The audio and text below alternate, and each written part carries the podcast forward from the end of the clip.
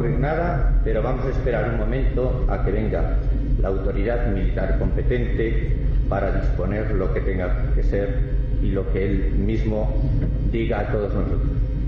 O sea, estén tranquilos, no sé si esto será cuestión de un cuarto de hora, 20 minutos, media hora, me imagino que no más tiempo.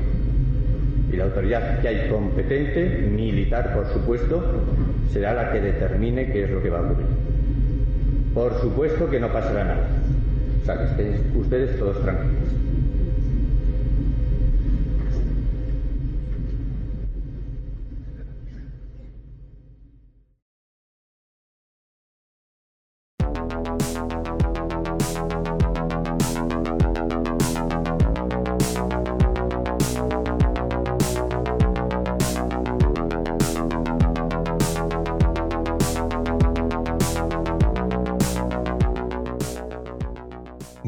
Luna, les habla Luis Álvarez y están escuchando la tertulia prohibida de Luna de Lobos. Bienvenidos.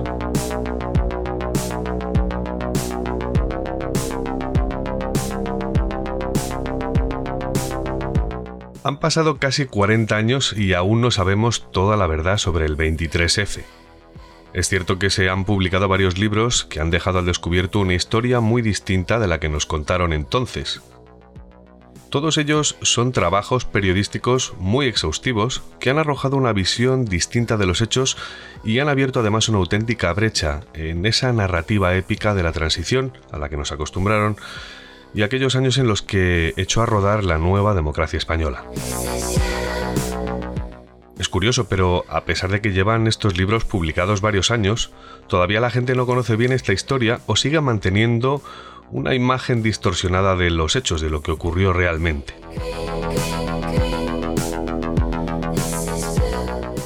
Todo lo que van a escuchar en esta tertulia prohibida es la historia de una infamia nacional, de una farsa que se ha perpetuado durante estas cuatro décadas y que ha calado en el inconsciente colectivo de nuestra nación.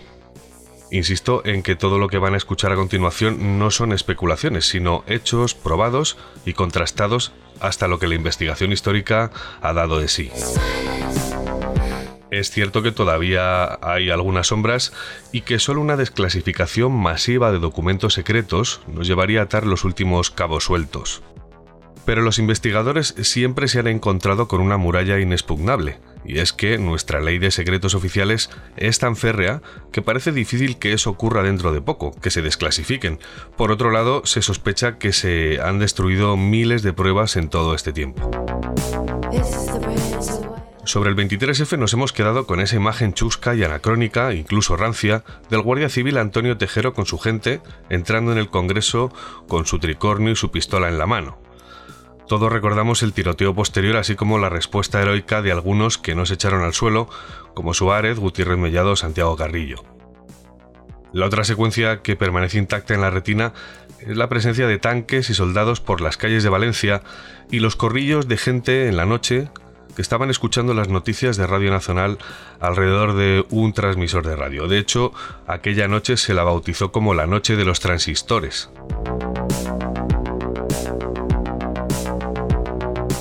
La secuencia final de esta historia es la imagen triunfal del rey Juan Carlos salvando a la nación con su discurso emitido de madrugada por televisión española.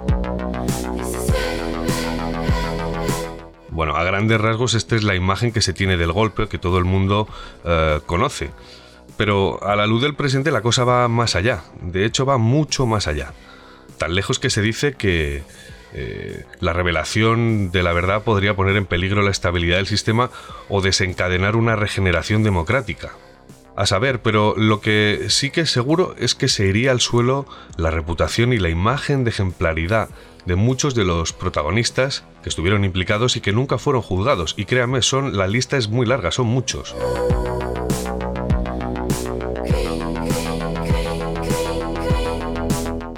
Es muy amargo despertar del cuento de aquellos años de la transición, pero es necesario conocer la verdad y ajustar cuentas con la historia para así poder escribir con libertad las nuevas páginas de nuestro futuro.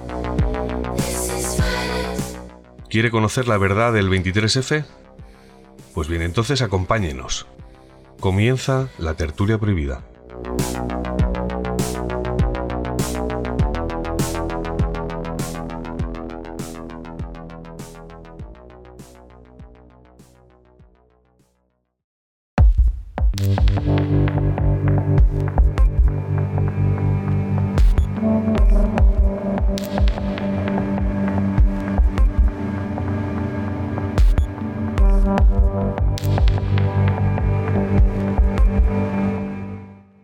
Estamos otra semana más con nuestra tertulia prohibida de Luna de Lobos. Hoy, como ya han oído, vamos a hablar del 23F.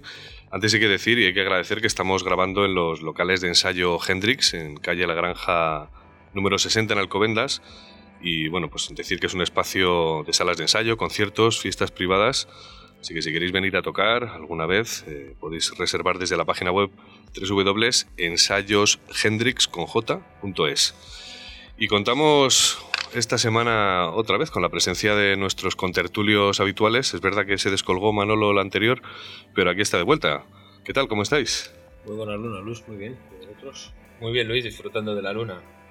Pues aquí estamos, muchas gracias por invitarnos de nuevo. Bueno, vamos a hacer una introducción para este tema. Sé que vamos a eh, levantar probablemente algunas ampollas, eso es importante, creo que es bueno hacerlo de hecho pero mm, sobre todo es importante que la audiencia comprenda que todo lo que se va a decir aquí es cierto y está contrastado. Quiero decir, que no es algo que, como ha pasado a lo largo de tantos años, ¿no? estos 40 años desde el golpe, eh, que se hable de 39, que se hable de sospechas, contubernios extraños. No, no, no, Lo que vamos a intentar es eh, llegar a la verdad. Es cierto que hay muchos libros publicados y que yo creo que la verdad ya a estas alturas de la historia se sabe, pero mm, es verdad que no ha calado todavía en la sociedad, es curioso, ese discurso todavía no ha llegado a todos los estamentos sociales y probablemente le preguntes hoy a un adolescente, no sepa qué fue el 23F, pero le preguntas a una persona de mi edad, de 40 años o a alguien mayor, y tampoco tenga muy claro exactamente qué pasó. Y eso es porque hubo una campaña de intoxicación eh, muy buena, por, cierto, efectuada desde el CSIT en su momento, que fueron los que lo controlaron, eh, lo que es hoy el CNI, y, bueno, y voy a hacer una introducción de todos modos para que la gente eh, sepa de qué estamos hablando, cuáles son los antecedentes. Y es bueno poner en contexto este momento histórico en el que vivíamos, porque si no, no se entendería nada de todo lo que vamos a hablar después. Estamos hablando de que eh, antes de la muerte de Franco, en el 75, el rey Juan Carlos es nombrado jefe del Estado de alguna manera para garantizar la estabilidad del sistema que estaba instaurado. Es decir, era una, empiece, era una especie de continuidad de lo viejo la muerte de Franco en el 75, es cierto que se queda en el aire la construcción de un nuevo modelo de Estado que quiere ser democrático de alguna forma, pero que van a hacer con incontables problemas y muchos enemigos. Entre otros, las viejas estructuras del régimen, a las que hay que dinamitar, y a las que se dinamitó, por cierto, así sobre todo como un ejército adicto a ese régimen, pero que, por cierto, y en esto el rey sale yo creo que muy bien parado, un ejército que ha jurado lealtad a la corona, además, sin fisuras. Y ahí es donde el rey fue absolutamente determinante en la construcción, como digo, de este modelo democrático en el que vivimos. Es que hay que decir alguna cosa buena del rey, empezaría por ahí. Bueno, Adolfo Suárez es llamado precisamente por el rey para presidir el gobierno y edificar, construir, estructurar el nuevo modelo de Estado. Y hay que recordar que en el 78 se firma la Constitución y tienen lugar las primeras elecciones democráticas desde la Guerra Civil. Es decir, habían pasado 40 años, bastantes años de hecho. Eh, estamos hablando de una dictadura muy larga en la que en la que era difícil encontrar una salida o una ventana abierta a un nuevo modelo que Adolfo Suárez, junto con otras personas valientes, se encargan de, digamos, articular. Así que España avanza despacio pero con buen pie, pero todo se empieza a liar en esa transición en ese año 81, en ese año 80, en el 79. Y como digo, se empieza a liar generando un escenario de profundísima crisis del sistema y que es, digamos, la coreografía perfecta para ese golpe del 81 del 23F. ¿Vale? Y hay que decir, y ya lo abordaremos durante el programa, que es que desde muchos meses antes del golpe del 81, del 23 de febrero, se habían detectado y desactivado numerosas intentonas golpistas y, es cierto que en esos meses los conspiradores empezaban a ser cada vez más numerosos, ¿de acuerdo? Entonces, bueno, hay que recordar también cuál era el fenómeno sociológico que estaba pasando en la sociedad. Hay que recordar que atravesamos una profundísima crisis económica.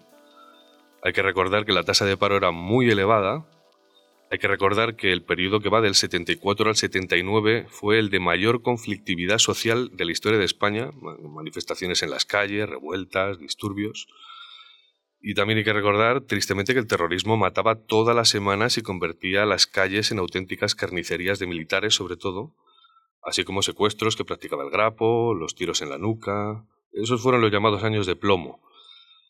Y hay algo determinante, yo creo, para comprender este marco de resumen que estoy haciendo, que es la legalización del Partido Comunista gracias a la valentía de personas como Suárez y Carrillo, que se, se unieron, se juntaron y de espaldas al ejército y a la promesa que había hecho Gutiérrez, Mellado y Suárez unos meses atrás, legalizan el Partido Comunista para que puedan participar de esas elecciones, primeras elecciones democráticas en tantos años. Es eh, lo, que lo que acontece justo después es lo, que se vino a llamar como ruido de sables. ¿De acuerdo? Que es eh, un adjetivo muy, muy interesante. Y bueno, han pasado ya casi 40 años, se han publicado muchas cosas, se ha revisado la historia desde muchos ángulos, pero voy a empezar a preguntar. ¿Podemos decir a día de hoy que sabemos toda la verdad de lo que sucedió aquella tarde del 23 de febrero del 81? Empezamos por Fuché. Eh, vamos a ver, Luis, esto es como todo. Eh, aquí hay dos ópticas para ver esto. Podemos ver la, versión light, como dice mi, madre, la versión light que se le tiene que contar a los niños, edulcorada e inventada, eh, porque no son mayores de edad, entonces no pueden conocer la verdad. Esa es la que emana desde que, pues bueno, Suárez y el rey con un marchamo súper valiente nos traen y nos regalan con mucho esfuerzo la democracia lo enlazaríamos con este tema en que hubo unos fascistas muy malos y el rey nos salvó de ese estruendoso golpe de Estado.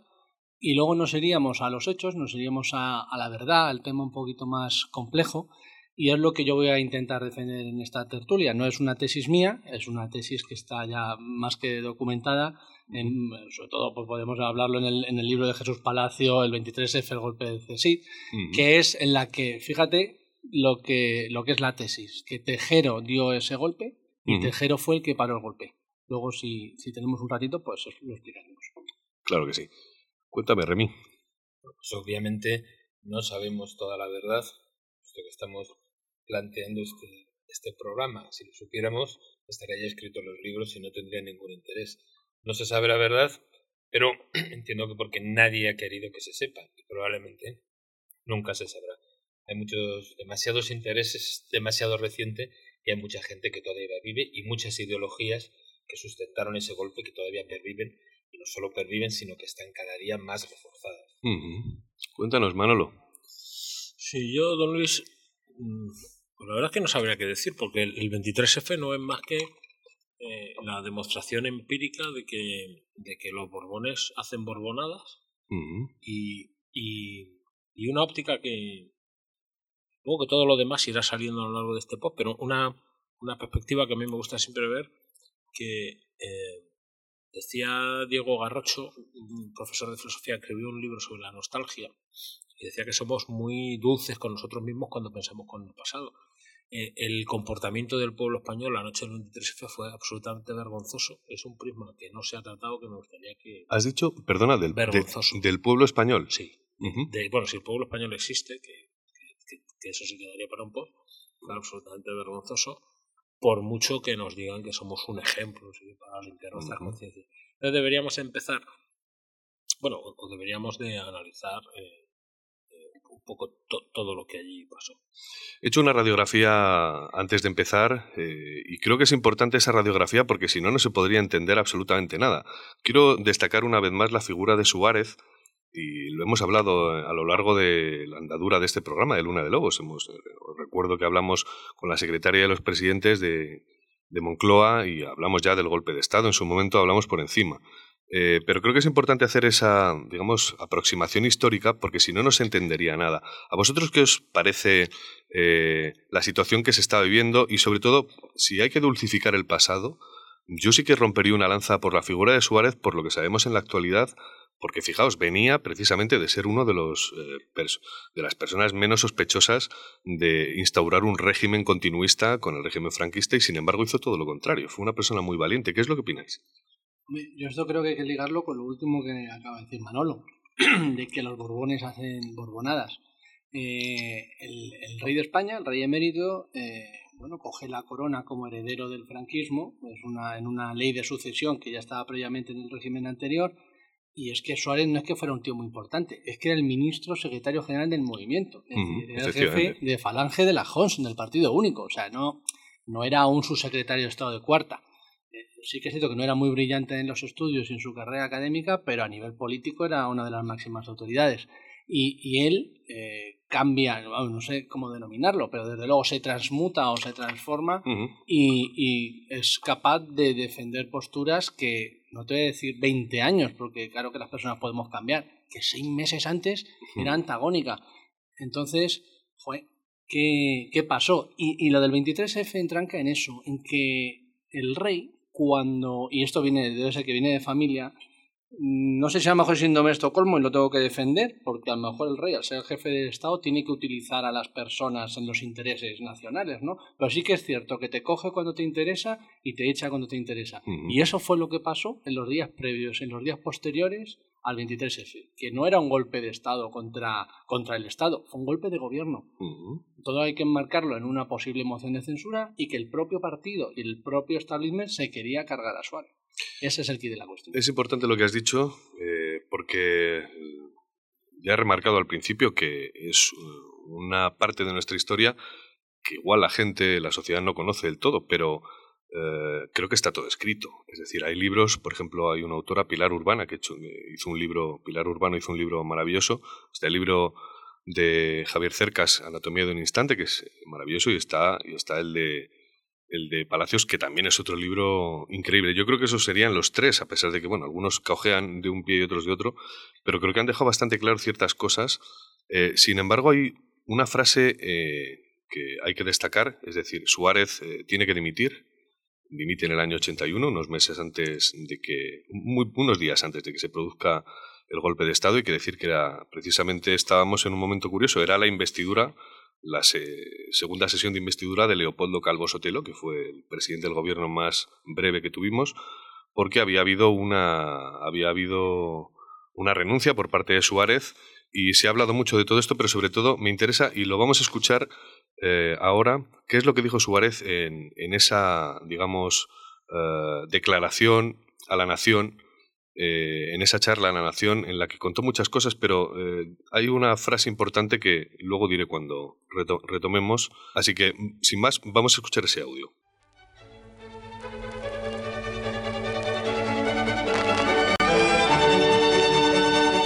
Buenas noches, señoras y señores. Hay momentos en la vida de todo hombre en los que se asume un especial sentido de la responsabilidad. Yo creo haberla asumido dignamente durante los casi cinco años en que he sido presidente del gobierno. Sin embargo, la responsabilidad que siento hoy me parece infinitamente mayor. Hoy tengo la responsabilidad de explicarles, desde la confianza y la legitimidad con la que me invistieron como presidente constitucional, las razones por las cuales presento irrevocablemente mi dimisión como presidente del gobierno y mi decisión de dejar la presidencia de la Unión de Centro Democrático. No es una decisión fácil, pero hay encrucijadas, tanto en nuestra propia vida personal como en la historia de los pueblos, en las que uno debe preguntarse serena y objetivamente si presta un mejor servicio a la colectividad permaneciendo en su puesto o renunciando a él. He llegado al convencimiento de que hoy y en las actuales circunstancias mi marcha es más beneficiosa para España que mi permanencia en la presidencia. Me voy, pues, sin que nadie me lo haya pedido, desoyendo la petición y las presiones con las que se me ha instado a permanecer en mi puesto, y me voy con el convencimiento de que este comportamiento, por poco comprensible que pueda parecer a primera vista, es el que creo que mi patria me exige en este momento. No me voy por cansancio, no me voy porque haya sufrido un revés superior a mi capacidad de encaje. No me voy por temor al futuro. Me voy porque ya las palabras parecen no ser suficientes y es preciso demostrar con hechos lo que somos y lo que queremos. Nada más lejos de la realidad que la imagen que se ha querido dar de mí como la de una persona aferrada al cargo. Todo político ha de tener vocación de poder, voluntad de continuidad y de permanencia en el marco de unos principios. Pero un político que además pretenda servir al Estado debe saber en qué momento el precio que el pueblo ha de pagar por su permanencia y su continuidad es superior al precio que siempre implica el cambio de la persona que encarna las mayores responsabilidades ejecutivas de la vida política de la nación. Yo creo saberlo. Tengo el convencimiento de que esta es la situación en la que nos hallamos y por eso mi decisión es tan firme como meditada. He sufrido un importante desgaste durante mis casi cinco años de presidente. Ninguna otra persona a lo largo de los últimos 150 años ha permanecido tanto tiempo gobernando democráticamente en España. Mi desgaste personal ha servido para articular un sistema de libertades, un nuevo modelo de convivencia social y un nuevo modelo de Estado. Creo, por tanto, que ha merecido la pena. Pero como frecuentemente ocurre en la historia, la continuidad de una obra exige un cambio de personas. Y yo no quiero que el sistema democrático de convivencia sea una vez más un paréntesis en la historia de España.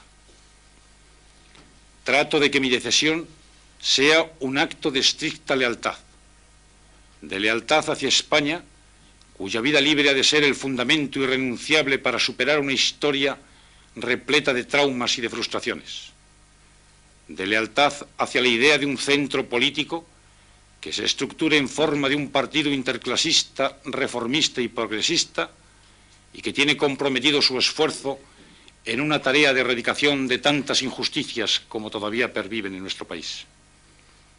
De lealtad a la corona, a cuya causa he dedicado todos mis esfuerzos por entender que sólo en torno a ella es posible la reconciliación de los españoles y una patria de todos y de lealtad, si me lo permiten, hacia mi propia obra. Pero este profundo sentimiento de lealtad exige hoy también que se produzcan hechos que, como el que asumo, actúen de revulsivo moral, que ayude a restablecer la credibilidad en las personas y en las instituciones. Quizás los modos y maneras que a menudo se utilizan para juzgar a las personas no sean los más adecuados para una convivencia serena. No me he quejado en ningún momento de la crítica.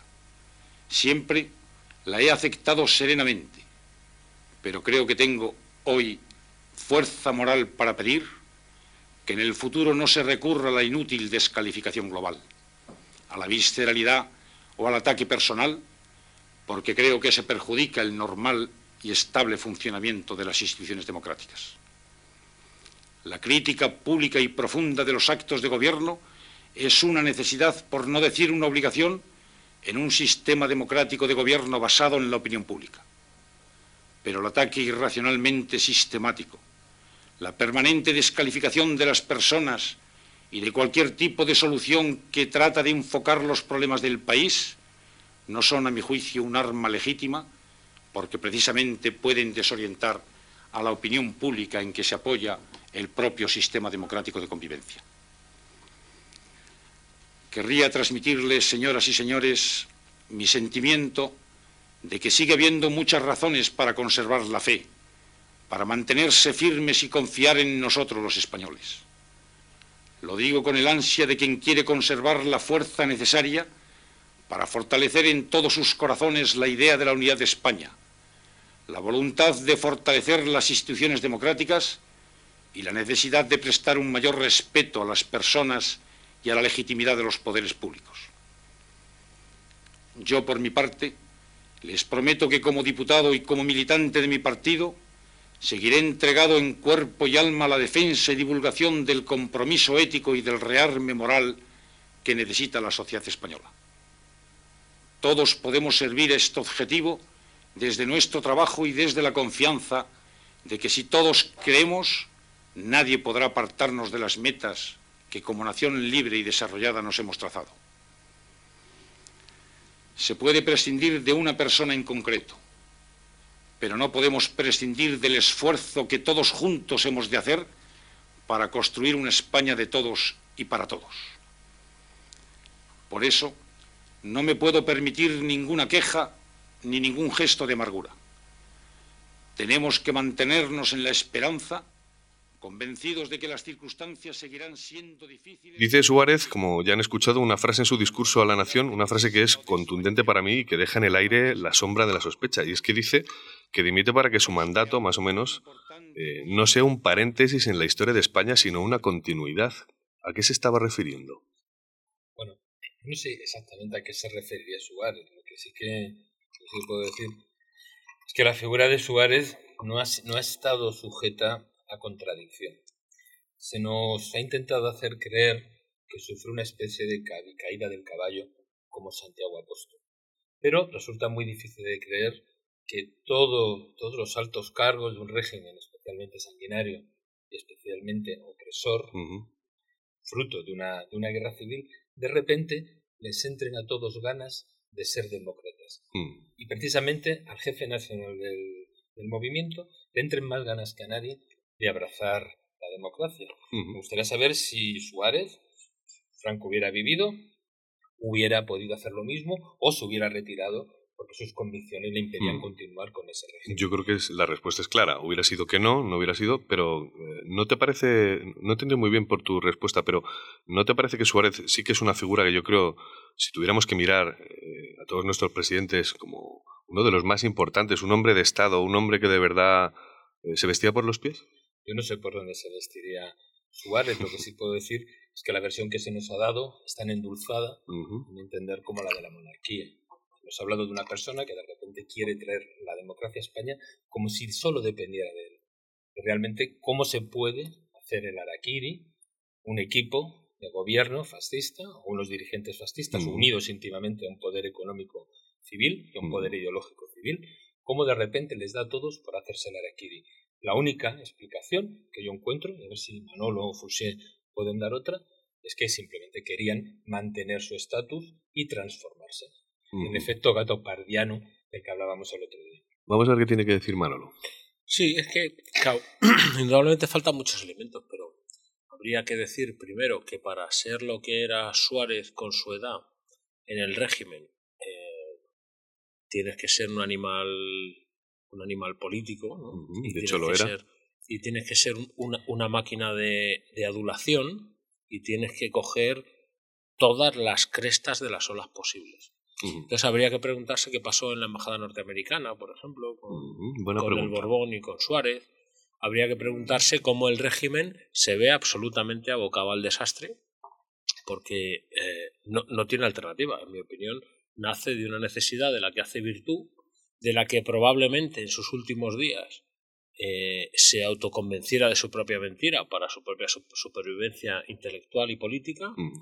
y, y, de ahí eh, y de ahí nace la figura de Suárez, que como decía antes, pues el tiempo eh, nos, nos, encarga de endulzar, ¿no? El, tiempo, los medios y el sistema nos encarga de endulzar. Entonces, bueno, la, figura de Suárez, como la figura del propio rey, yo creo que no atienden más que a unas circunstancias de necesidad. Es decir, era insostenible. Lo que, lo que, el mandato que tenían era insostenible internacionalmente. ¿Pero le ves algún tipo de, digamos, de imagen ah, de absoluto respeto, de absoluto valor, eh, de utilidad para la democracia española a la luz del presente, con todo lo que Absoluta no. Es que, claro, el término absoluto, como decía antes uh Ramí, para que algo sea, primero, no hay absoluto, creo que no hay nada, y segundo, no, no ha habido una figura de contradicción. Por tanto, tendríamos que poner. Sí, la teníamos con Carrillo.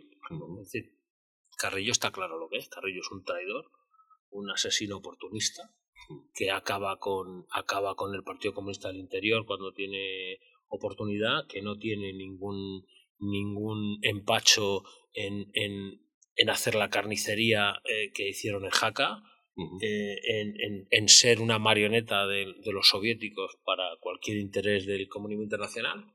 Sin embargo, Carrillo se bajó mucho los pantalones cuando dialogaba con Suárez para generar esa, digamos, legalización del Partido Comunista y poder entrar en las elecciones. Que seguimos, es que seguimos endulzando, ¿no? Carrillo hace todo lo necesario, como lo hizo durante toda la vida, para seguir siendo el secretario general del Partido Comunista o el segundo secretario del Partido del Partido Comunista. Es decir, no, es una cuestión de, supervivencia individual. Es decir, Carrillo eh, era amigo de Ceausescu cuando tuvo que serlo, Carrillo era el mamporrero de la, de la pasionaria cuando tuvo que serlo, Carrillo traicionó a Jesús Monzón y al Partido Comunista del Interior cuando tuvo que hacerlo, Carrillo traicionó a los de Jaca cuando tuvo que hacerlo. Y la única figura eh, o lo único que podemos destacar de Carrillo desde su nacimiento prácticamente hasta su muerte es que siempre estuvo en el machito. Entonces, eh, bueno, con la figura de Suárez no tenemos una figura de contradicción. O sí la tenemos, pero habrá que buscarla. una, solo quiero decir una cosa. No, no olvidemos que Santiago Carrillo, el secretario general del Partido Comunista de España, acabó en el Partido Socialista de diputado. En la Casa Grande. Eso ya lo dice todo sobre el personaje. Es que eh, hablamos de la figura de Suárez, que ahora mismo yo creo que es incontrovertible para la opinión pública en general, porque los medios del sistema sí se han encargado. Pero es que era exactamente lo mismo que pasaba con el rey don Juan Carlos hasta el año 2000. No había noticias malas de don Juan Carlos, no había hecho nunca nada malo. Era una persona, bueno, subida al pedestal y era tremendo, porque es la versión que se ha dictado. Pero yo quiero poner en valor a otro tipo de personas, y a lo mejor desde las antípodas ideológicas pero un Utrera Molina, ¿eh? el libro Sin cambiar de bandera, que lo dice todo. Un fascista que nació, vivió, murió fascista. Es decir, el, suegro de Gallardo.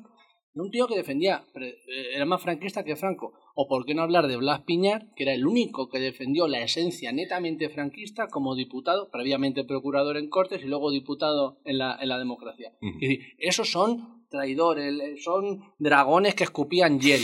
Efectivamente, pero estaremos de acuerdo o no, y no entro en el fondo de su ideología, entro aunque son gente coherente que ha defendido desde siempre lo que opinaban. Y le pasa lo mismo a Tejero, que es que es el único realmente de ese día o de esa operación del 23F que, estaba haciendo una cosa que creía. Y no por su bien, sino por, por una ideología o por un sustento ideológico que, insisto, no voy a entrar a valorar, pero que era el mm. suyo. Ya hablaremos de Tejero más adelante, que creo que encarna la figura del chivo expiatorio de toda esta trama. Eh, pero sí que me gustaría saber, eh, o que ilustréis, qué es lo que estaba pasando meses antes, en los que había una cosa llamada Operación Galaxia, en los que había reuniones eh, en las que, bueno, pues se conspiraba, ¿no? Contra, contra el establishment político que se estaba generando en un momento, como ya he descrito, de la historia de España complicado. Es decir, ya se oían ruidos de sables. Estamos hablando del año anterior, básicamente, eh, y yo no sé si sois conscientes o, al menos eh, eh, conocéis lo que se vino a llamar la trama civil, en lo que... En lo que eso es, en, lo que viene a ser reuniones constantes, semanales, desde la sede de la agencia F, cuando estaba Luis Marianson, ¿de acuerdo? Y vamos a citar nombres que de hecho son en parte culpables o son responsables de, todo, de toda esta historia pero que no se han conocido nunca, es decir, no han salido a la luz hasta que estos autores no han publicado un libro. Insisto en la pregunta, ¿qué es lo que estaba sucediendo meses antes del golpe? Pero meses antes del golpe, eh, eh, quería amigo Luis, sucedía, pues yo creo que no sucedía nada extraordinario. Es decir, sucedía que había, se había demostrado un régimen de hace 40 años, además un régimen donde había gente equivocada o no, pero que defendía, que tenía una convicción sobre sus principios eh, como, como, su, como su vida, ¿no? parte de lo que ha dicho el amigo Fuché y otros, y, y, que hubiera una trama civil, pues por supuesto, que hubiera una parte del ejército dispuesta a hacer cosas eh, bárbaras, pues por supuesto, pero no creo que fuera nada que no se esperara que fuera a pasar. Es decir, creo que todo lo que pasaba era bastante, bastante... Claro, pero ahí, ahí precisamente está la pregunta. ¿Qué estaba pasando? Es decir, eh, lo que pasaba en el año 80 no pasaba en el 74. Claro, naturalmente, porque en el 74 todo el mundo tenía claro hacia dónde tenía que ir, en el 80 no. Entender estaba, estaba pasando lo que ocurre cuando un régimen cae y se quiere instaurar otro. Que los que están subidos no quieren bajar y cada uno intenta buscar su acomodo los que se sienten excluidos intentan buscar el acomodo o por una vía política, o por una vía de relaciones, o por una vía económica, o por una vía violenta. Es la última vía que les queda a los que no encuentran silla en el, en el nuevo Estado. Es el juego de las sillas. Y no creo, no creo que se vaya, que podamos saber más de lo que se ha contado hasta ahora. Hay algo de lo que no se ha hablado demasiado. Hace un par de años, si no recuerdo mal, el Partido Nacionalista Vasco propuso en, la, propuso en el Congreso de los Diputados una modificación de la ley de secreto de sí, hay mucha tela que cortar y de hecho lo propondré, es una de las preguntas. Ah, cuando preguntaba qué es lo que estaba pasando en meses anteriores es para que la audiencia se haga una idea eh, de si es cierto esto de que se estaban gestando varios golpes, es decir, incluso se llega a afirmar eh, y creo que es ya está, es algo demostrado, no solamente una opinión, que Suárez dimite precisamente para desactivar eh, lo que se vino a llamar la Operación Armada o Operación Charles de Gaulle. Y entraremos a hablar sobre este asunto porque, quiero decir, no deja de ser una copia de lo que pasó en la Francia de los 50, en el que hay un golpe blando, vamos a llamarlo así, en el que se le mete el miedo en el cuerpo a toda la población francesa, siendo una democracia tan avanzada como la que es y tan vieja, y abrazan una causa en la que eh, es como el mal menor a un golpe militar duro, ¿no? Quiero decir, es como lo que ha pasado en Turquía hace relativamente poco. Doy yo el golpe y luego digo yo que lo ha dado otro y así eh, puedo hacer y deshacer. Esas operaciones se llevan haciendo toda la vida, son, son operaciones de, automantenimiento, de autojustificación del propio sistema, suelen venir de dentro. Tú hablas de, del contexto que había.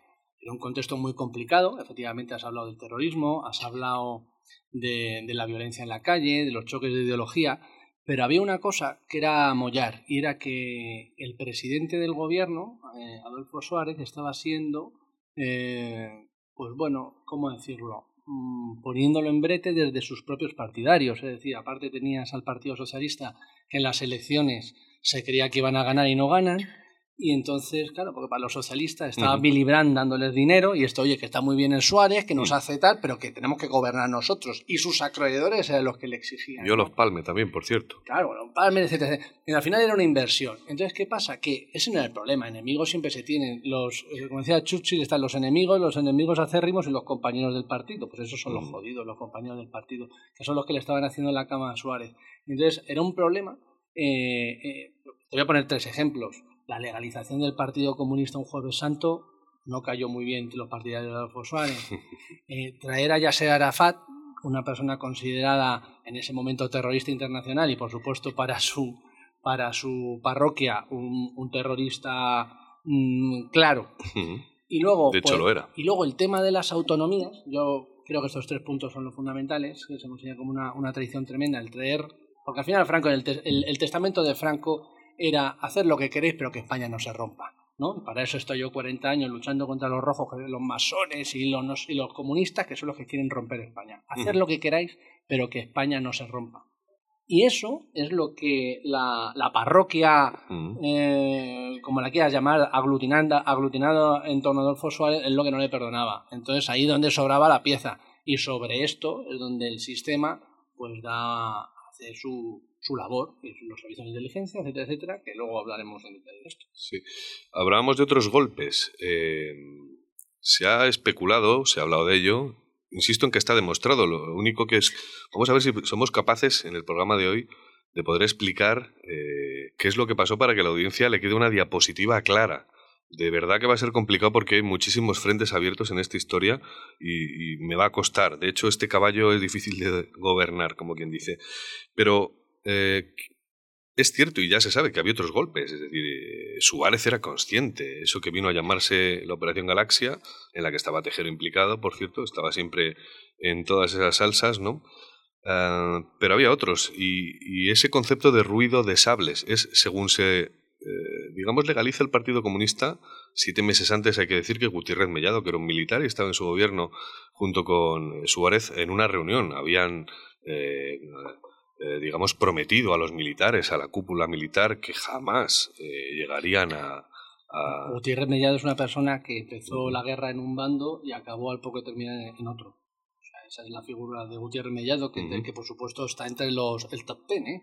Adolfo Suárez, el rey Juan Carlos y Gutiérrez Mellado son los ángeles de, la... Pero hay que, hay que, hay que escudriñar un poquito más, ¿eh? Hay que, aparte de la zancadilla, hay que ir un poquito más a lo moya. ¿eh? Lo que hay que decir es que, eh, efectivamente, se estaban gestando golpes de Estado en esos siete meses en los que prometen que no van a legalizar el Partido Comunista, luego lo legalizan y ahí es cuando empieza ese ruido de sables y empieza a escucharse, una, por supuesto, Suárez empieza a perder el apoyo no solo de sus eh, propios propios eh, diputados dentro de su propio partido le empiezan a morder por debajo los socialistas.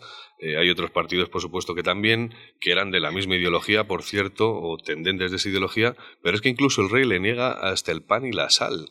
Es decir, Suárez se ve solo, insisto, había otros golpes de Estado que son desactivados. ¿Qué, qué es esto? Yo, don, don, Luis, creo que si seguimos, es usted el director y, y haremos lo que, o hablaremos de, de, de, lo, que, lo que queramos de lo que usted quiera, ¿no? Pero creo que si entramos en, este, en esta diatriba vamos a entrar en el discurso oficial y oficialista. Uh -huh. No, aquí no había más golpes de Estado que el que se produjo. Uh -huh. Y el que se produjo fue, determinemos cuál fue, pero podía haber una trama civil con García Carrés, que era el tonto entre los tontos, ¿eh? uh -huh. no, no, no nos olvidemos, y de Tejero, que yo creo que era un idealista, no muy listo, eh, y, pero, pero un idealista, que fue la, la, pieza que utilizaron todos los demás. Entonces, no, no existían otros Bien. golpes. Entonces, existían reuniones, existían conciliábulos, como pueden existirlos ahora, pero no, no, golpes hubo los que hubo. O sea, no, no, no agradezcamos uh -huh. a. Porque, claro, todo este discurso acaba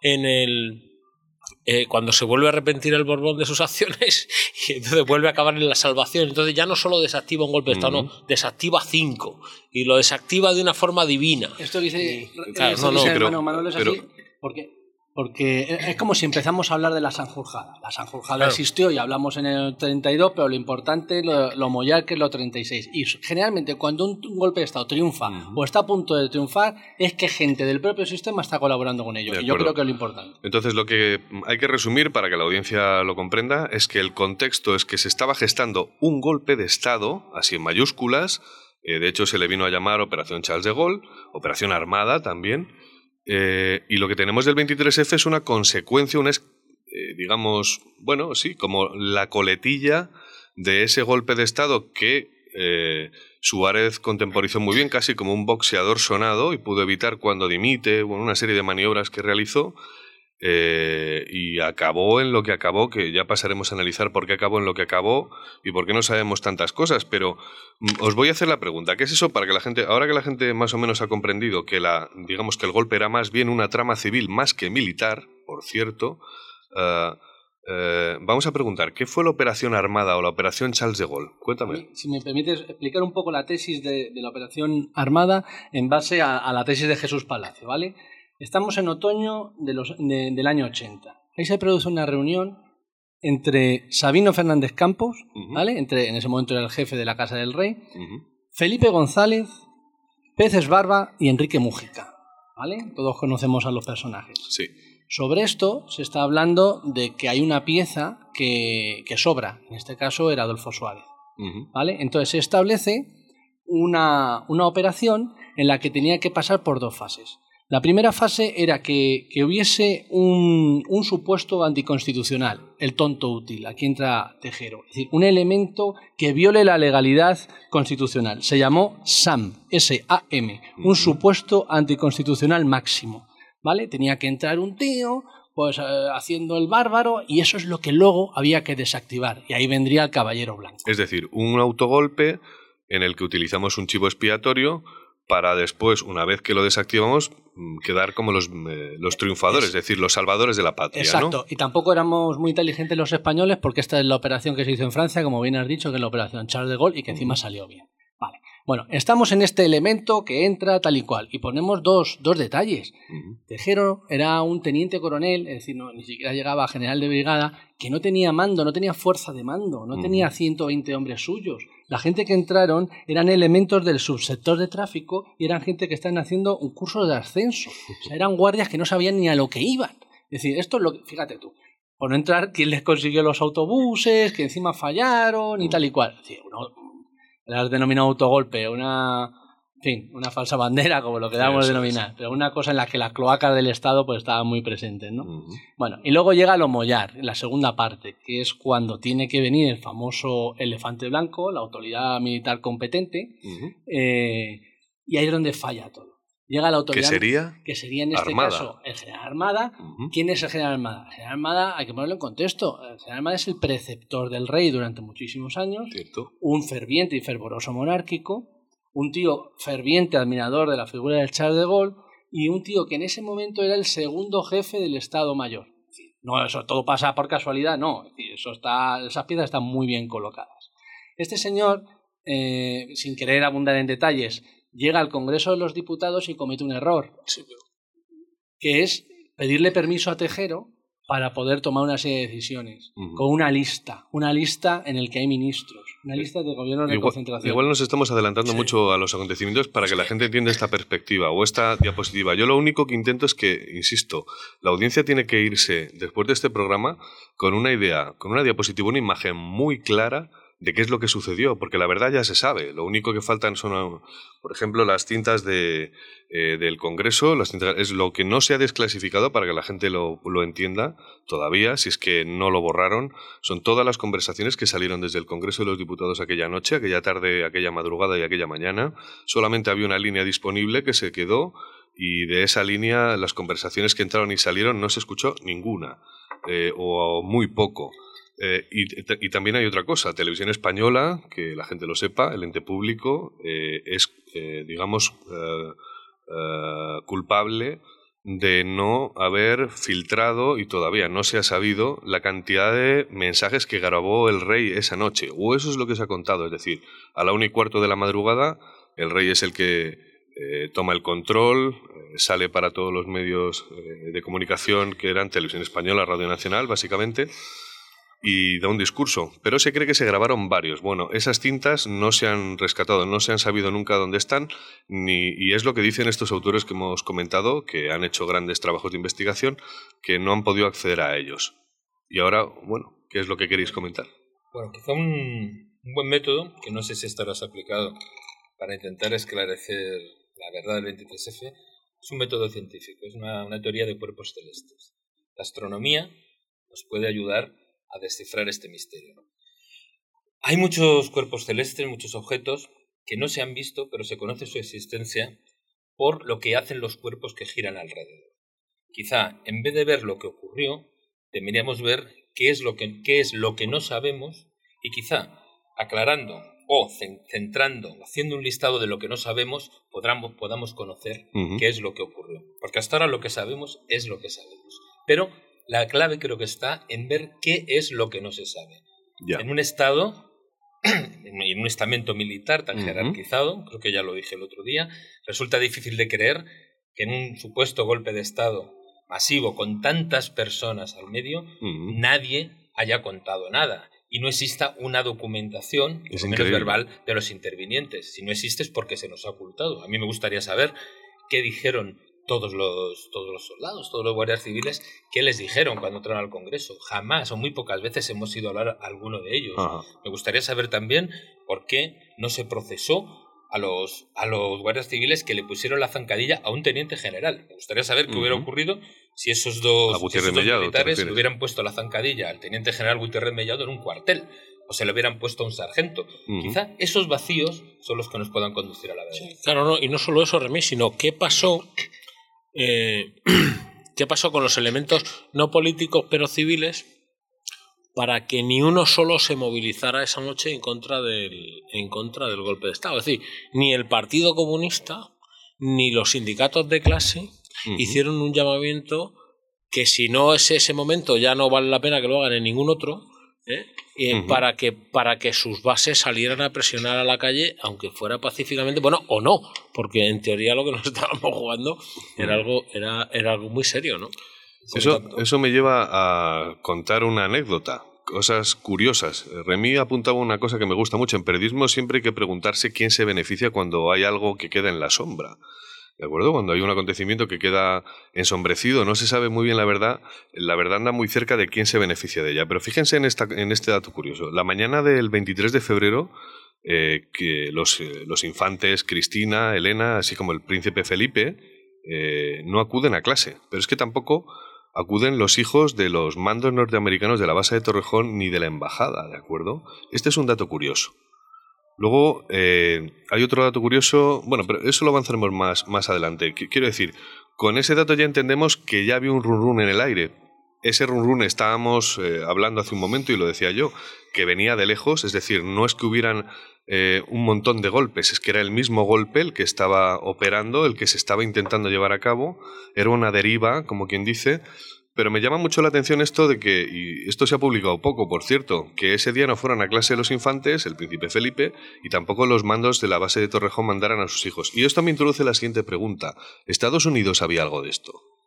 Y si lo sabía, de, ¿por qué, cómo y qué opinaba? Bueno, pues por ejemplo, eh, si yo, hice una de estas muchas cosas inútiles que he hecho en mi vida, eh, es seguir eh, quiénes eran los, los generales de inteligencia norteamericanos que estaban rondando por España, sobre todo quiénes se quedaron en España y qué hicieron después. Bueno, pues la mayoría, o si no ellos sus hijos, tuvieron contratos mm, como, como magníficos. Contratistas. Con el Estado, sí, con el Estado español, en las cosas más, eh, más extraordinarias, pues no sé, como la, la única empresa de traducción oficial para el BOE español al inglés. qué curioso eh, esto. Entonces, bueno, pues vete, vete hilando por ahí y, y volvemos. Hombre, ¿que, son los responsables? Bueno, no lo sé, pero de luego no fueron alcohol esa mañana. Y, y, si no ellos, sus hijos han tenido unos chollos aquí, de los que se quedaron, o los dos o tres que yo seguí. Impresionante. ¿Remy? Sí, bueno, pues imaginaros, ¿no? Qué nivel de secretismo de organización tenía un golpe de Estado cuando hasta los militares de una base con miles de soldados americanos no llevaban a sus hijos al colegio. Vamos, era, tendría que ser público y notorio lo que iba a ocurrir. No ocurrió nada más que lo que tenía que ocurrir y lo que estaba previsto que ocurriera. Ahora, es decir, una auténtica mascarada. Ahora vamos a hablar, como dice Fouché, de los Mollar. y es que os iba a preguntar si Estados Unidos tuvo que ver eh, algo en todo esto, pero voy a mejor introducirlo desde otra manera, que creo que nos va a quedar básicamente claro. El secretario de Estado de aquel momento, lo que vino a decir cuando se le comunica la noticia y hay que hacer una declaración, hay que decir que Reagan estaba durmiendo, por cierto, y también hay que decir que el secretario de Estado lo que vino a decir es que eh, asuntos internos del gobierno de España. Eso es lo que dijeron los yanquis. Pero hay que introducir una, una cosa. Leopoldo Calvo Sotelo el día 17 de febrero, en una declaración eh, abierta en el, en el Parlamento, deja muy claro, y esto es importante, que van a apoyar, lo primero, eh, la entrada en la OTAN, ¿de acuerdo? Cosa que Suárez no quería, y de hecho, antes ha comentado Fucho una cosa, es decir, eh, Suárez, y esto se nos ha quedado descolgado, pero es así, Suárez eh, no era para nada partidario entrar en la OTAN, teníamos ya bases aquí, como ya hemos visto, pero quería ser un país no alineado. Esta es la famosa frase de ¿qué prefiere ser? ¿Cola de león o cabeza de ratón? Suárez prefería ser cabeza de ratón en vez de cola de león, y lo que estaba haciendo es una ristra de reuniones internacionales en las que entraba Moscú, en las que entraba Yasser Arafat, como ya hemos visto, de la OLP, y en las que entraba Castro. Es decir, Suárez tenía una visión política de una España que era más fuerte sin ser un país de la OTAN alineado en el que seríamos, como quien dice, bueno, de hecho lo dijeron, la chacha, es un mal comentario, es una mala frase, pero dijeron la chacha de, de los norteamericanos, eh, que es lo que luego fuimos, y, y, en vez de eso, bueno, lo que consigue Leopoldo Calvo Sotelo, digo, ese día 17 es dejar muy tranquilos a los norteamericanos eh, de qué es lo que va a pasar, eh, pase lo que pase. Es decir, España va a entrar en la OTAN y, por cierto, otro dato importante, en la Organización de Estados Atómicos, en la OIEA, Organización Internacional, Leopoldo Calvo Sotelo entrega, eh, digamos, o firma una especie de acuerdo por el cual España se niega a ser país atómico, eh, país con la bomba atómica, sí país con la capacidad de desarrollarlo, porque teníamos aquí centrifugadoras, somos el país del mundo, por cierto, con mayor mineral eh, para poder ser centrifugado eh, para construir una, una, bomba atómica, por cierto. Pero como digo, Leopoldo Calvo Sotelo dijo dos, dos cosas importantes. Se puso de acuerdo para que los norteamericanos se quedaran muy tranquilos. Y ahora la pregunta es, la CIA lo sabía, participó la CIA en algún caso, se sabe si llegó a participar y si se sabe o no se sabe, que no lo sé. Eh, ¿Qué papel tuvo Estados Unidos en todo esto a la luz de lo que yo acabo de contar? Luis, en esto yo hago un paralelismo con, la operación Ogro y lo que le pasó al anterior presidente del gobierno. Eh, don Luis Carrero Blanco almirante don Luis Guerrero Blanco era una persona que tendría muchos fallos, pero tenía muy clara su concepción. Y desde luego no era un ferviente pro-yanqui. Mm. Eh, es presidente del gobierno y sufre un atentado que todos conocemos, muy Ujú. cerquita de la embajada americana y todas estas cosas, el tipo de, de, bueno, de, de bombas que se utilizaron, tal y cual. Bueno, este se lo cargan. Luego, eh, has explicado muy bien la postura de Adolfo Suárez con respecto a estos temas y, y también se lo cargan. Vamos a ver, Estados Unidos en ese momento es la primera potencia mundial y es su obligación como policía del mundo, ¿no? que en ese momento, y más allá de policía del mundo, era la potencia que dirigía frente al enemigo tremendo que era el Pacto de Varsovia y la URSS. ¿no? Mm. no podía permitir que un país como España eh, pues bueno, estuviese fuera de su órbita o de su esfera de influencia. Decir que estaban detrás, pues no, no, no lo sé. Pero desde luego que no sabían nada, pues es como decir que ahora mismo los rusos no tienen información sobre lo que se mueve o se dejan mover en las redes. Pues claro, es su obligación, invierte mucho dinero en ello. Hay que decir que la estación de la CIA en España lleva existiendo desde hace décadas. La injerencia en la política española eh, ha sido permanente, perenne, incluso durante la dictadura. Hay que decir que se sabía perfectamente, y se sabe, de hecho, es- está publicado, otra cosa es que la gente lo sepa, pero se sabía incluso el piso donde operaba la estación de la CIA y cuántos operativos tenían, más o menos.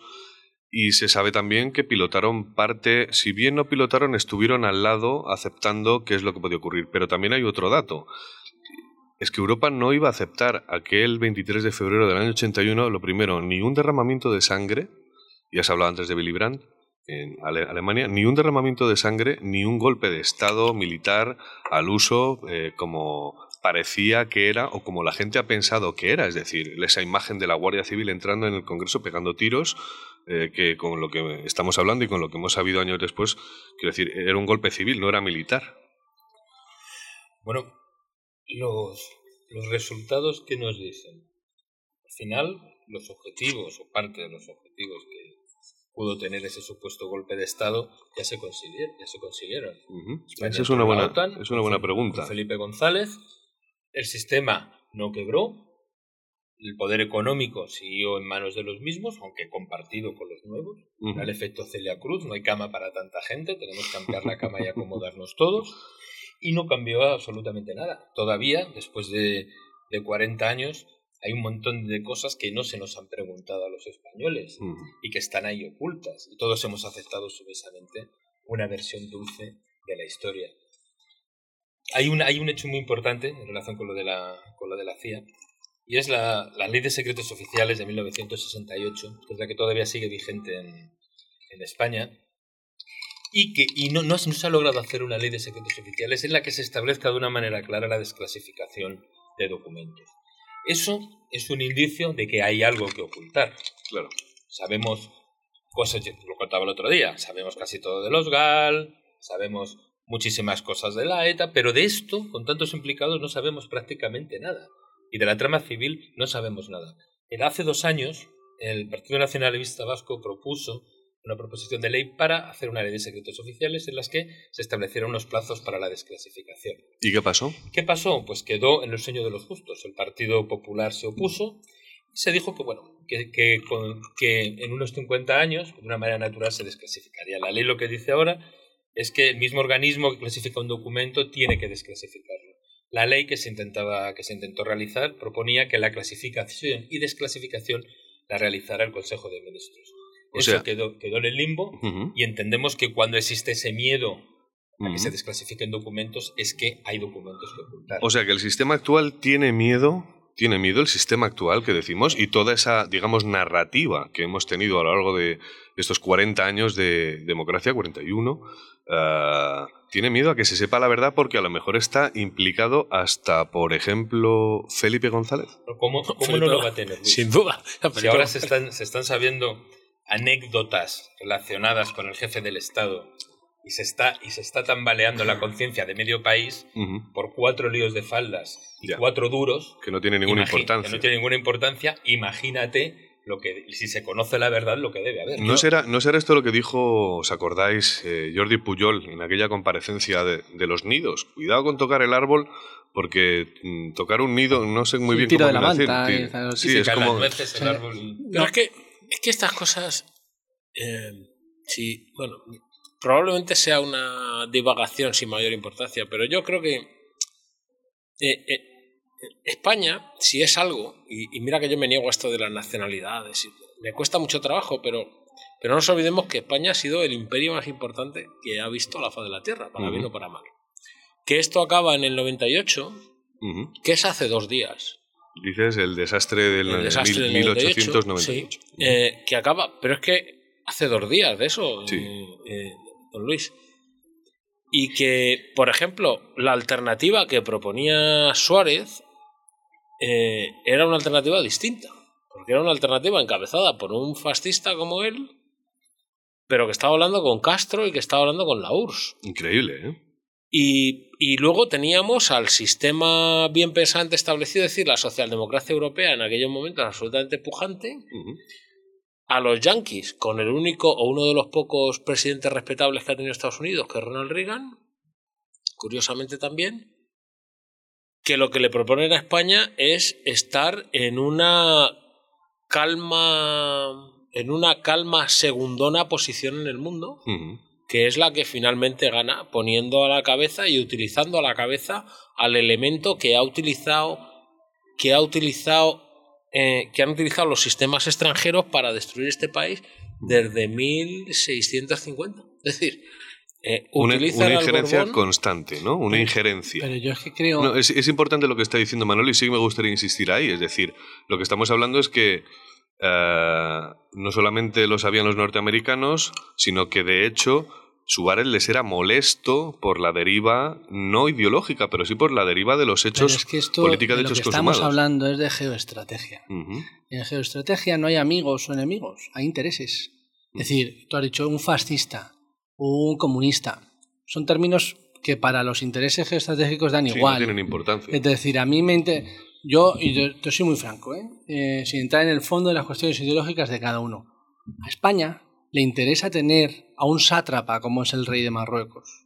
Le interesa tener un sátrapa como el rey de Marruecos eh, manteniendo quieto el avispero de Marruecos y le interesaba tener hasta ahora al presidente que tenía a Bouteflika en Argelia y a Ben Ali en, en Túnez. La alternativa, con unas elecciones libres y lo que tú quieras, es que can- eh, campen a sus, a sus anchas eh, los terroristas. Mm. Es decir, todo lo que es el partido Baath, que son partidos socialistas eh, panárabes, Saddam Hussein y compañía, que son una panda de cabrones, Mm. eh, lo, que, lo que hacen es que no haya mil millones de cabrones que vayan por libre y que fastidien mucho los intereses de quién, de los nuestros, que son los europeos o los americanos. Mm. Es decir, no vamos a entrar en. Estamos hablando de geoestrategia. Sí. Entonces, en geoestrategia, esto funciona así. No es que Carrero Blanco cayese muy mal y Suárez cayese muy mal porque era fascista. Si es que les daba igual.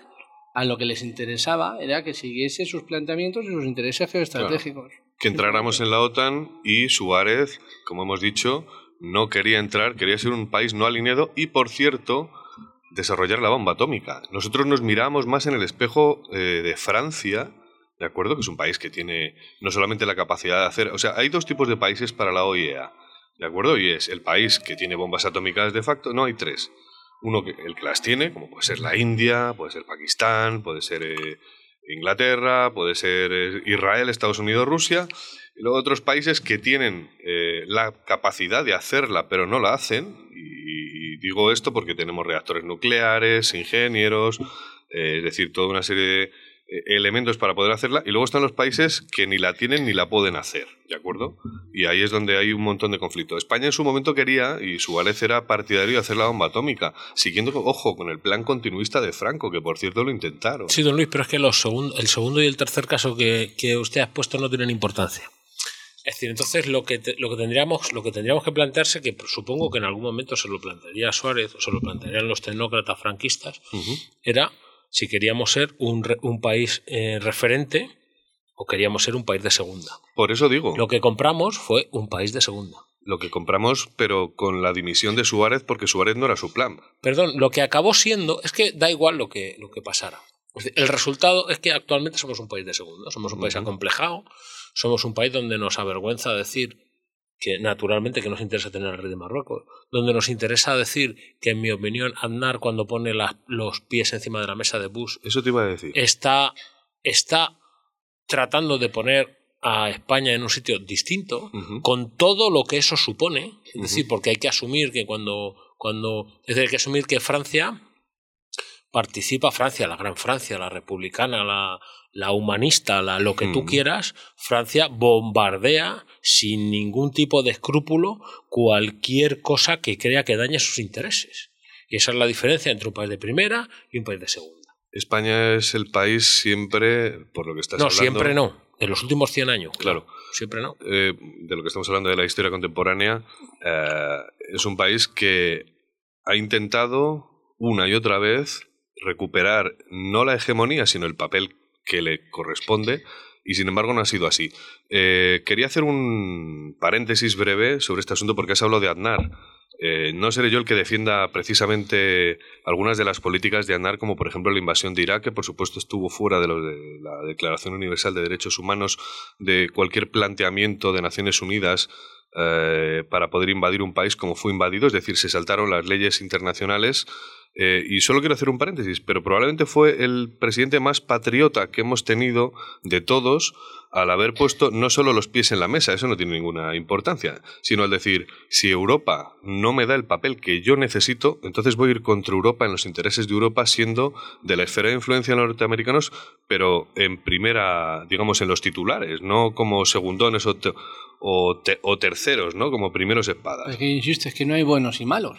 Es que la, la, postura que defendió Francia y que, que, alineada con el derecho internacional de ese momento era porque les interesaba el programa Petróleo por Alimentos del hijo de Kofi Annan, que en ese momento era el secretario general de mm. Naciones Unidas. ¿Y qué pasa? ¿Que esos sean los buenos y los otros? Que es que no estamos No, no es una película de buenos y malos. Es una película de intereses. Es decir, está en un sitio o en otro. Mm es una cuestión de interés, no, no es una cuestión de más aceptado. Y luego hablamos de, siempre España hemos querido ser, Franco tomó una decisión en la Segunda Guerra Mundial mm. y podía haber estado en primera línea. Pero se equivocó. yo no entro a juzgarlo, tengo mi opinión, pero no, no toca. Pero la decisión que tomó fue mantenerse no, evidentemente no neutral con esa palabra, pero bueno, fuera de un bando y del otro. no, le gustó mucho al No beligerante, me da la sensación. Lo que pasa es que pasábamos cantidades ingentes de wolframio por Canfranc mientras recibíamos cantidades ingentes de oro de judío. la, prueba de, la prueba de que no estaba en el bando nazi era que cuando perdieron los nazis no se lo cargaron.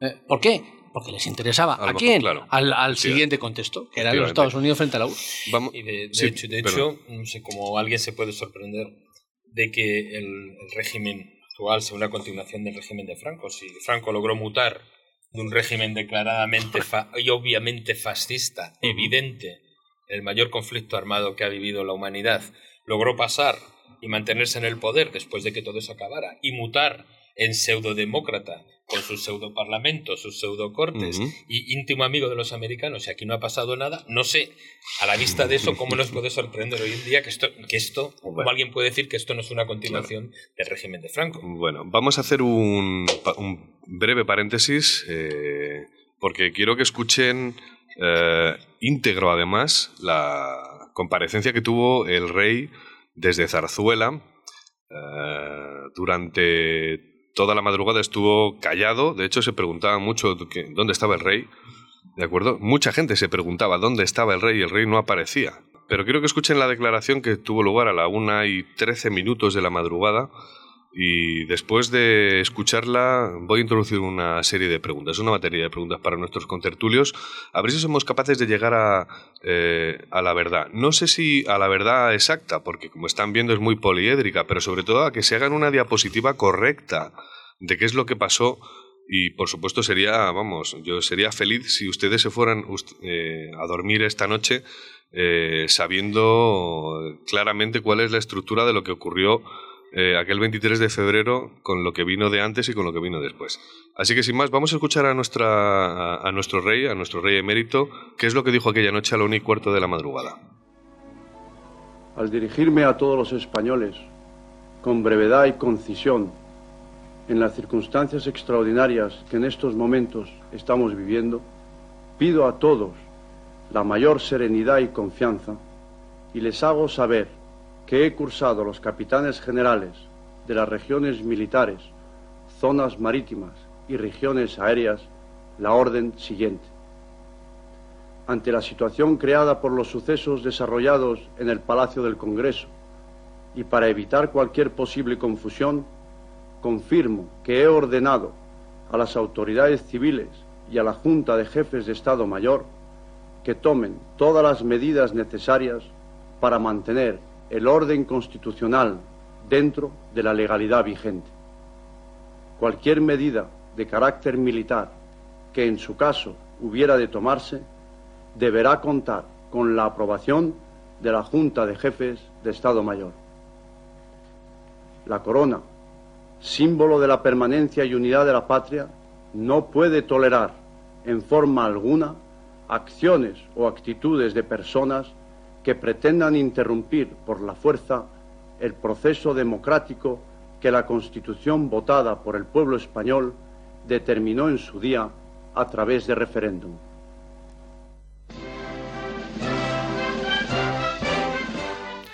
Y bueno, ya han escuchado las palabras del monarca, es esa eh, declaración que hizo institucional en televisión española y en Radio Nacional tan esperada a la una y trece minutos. Se ha hablado mucho por esa tardanza.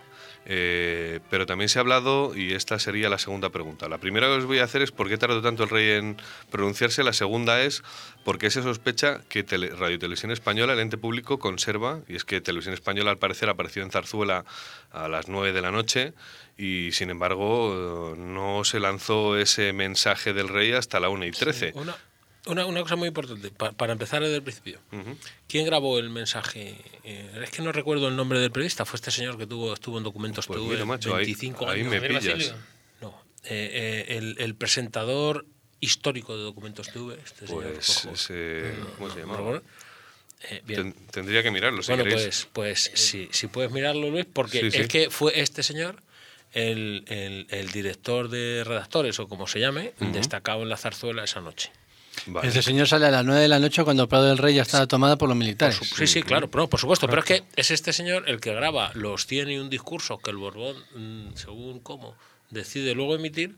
Y curiosamente, yo creo que será uno de los periodistas con programa más longevo de televisión española. Es decir, empecemos un poco. ¿Es de informe semanal, has dicho? No, no, de documentos, documentos, documentos TV. Ah, Erquicia. Erquicia. Erquicia es quien graba los.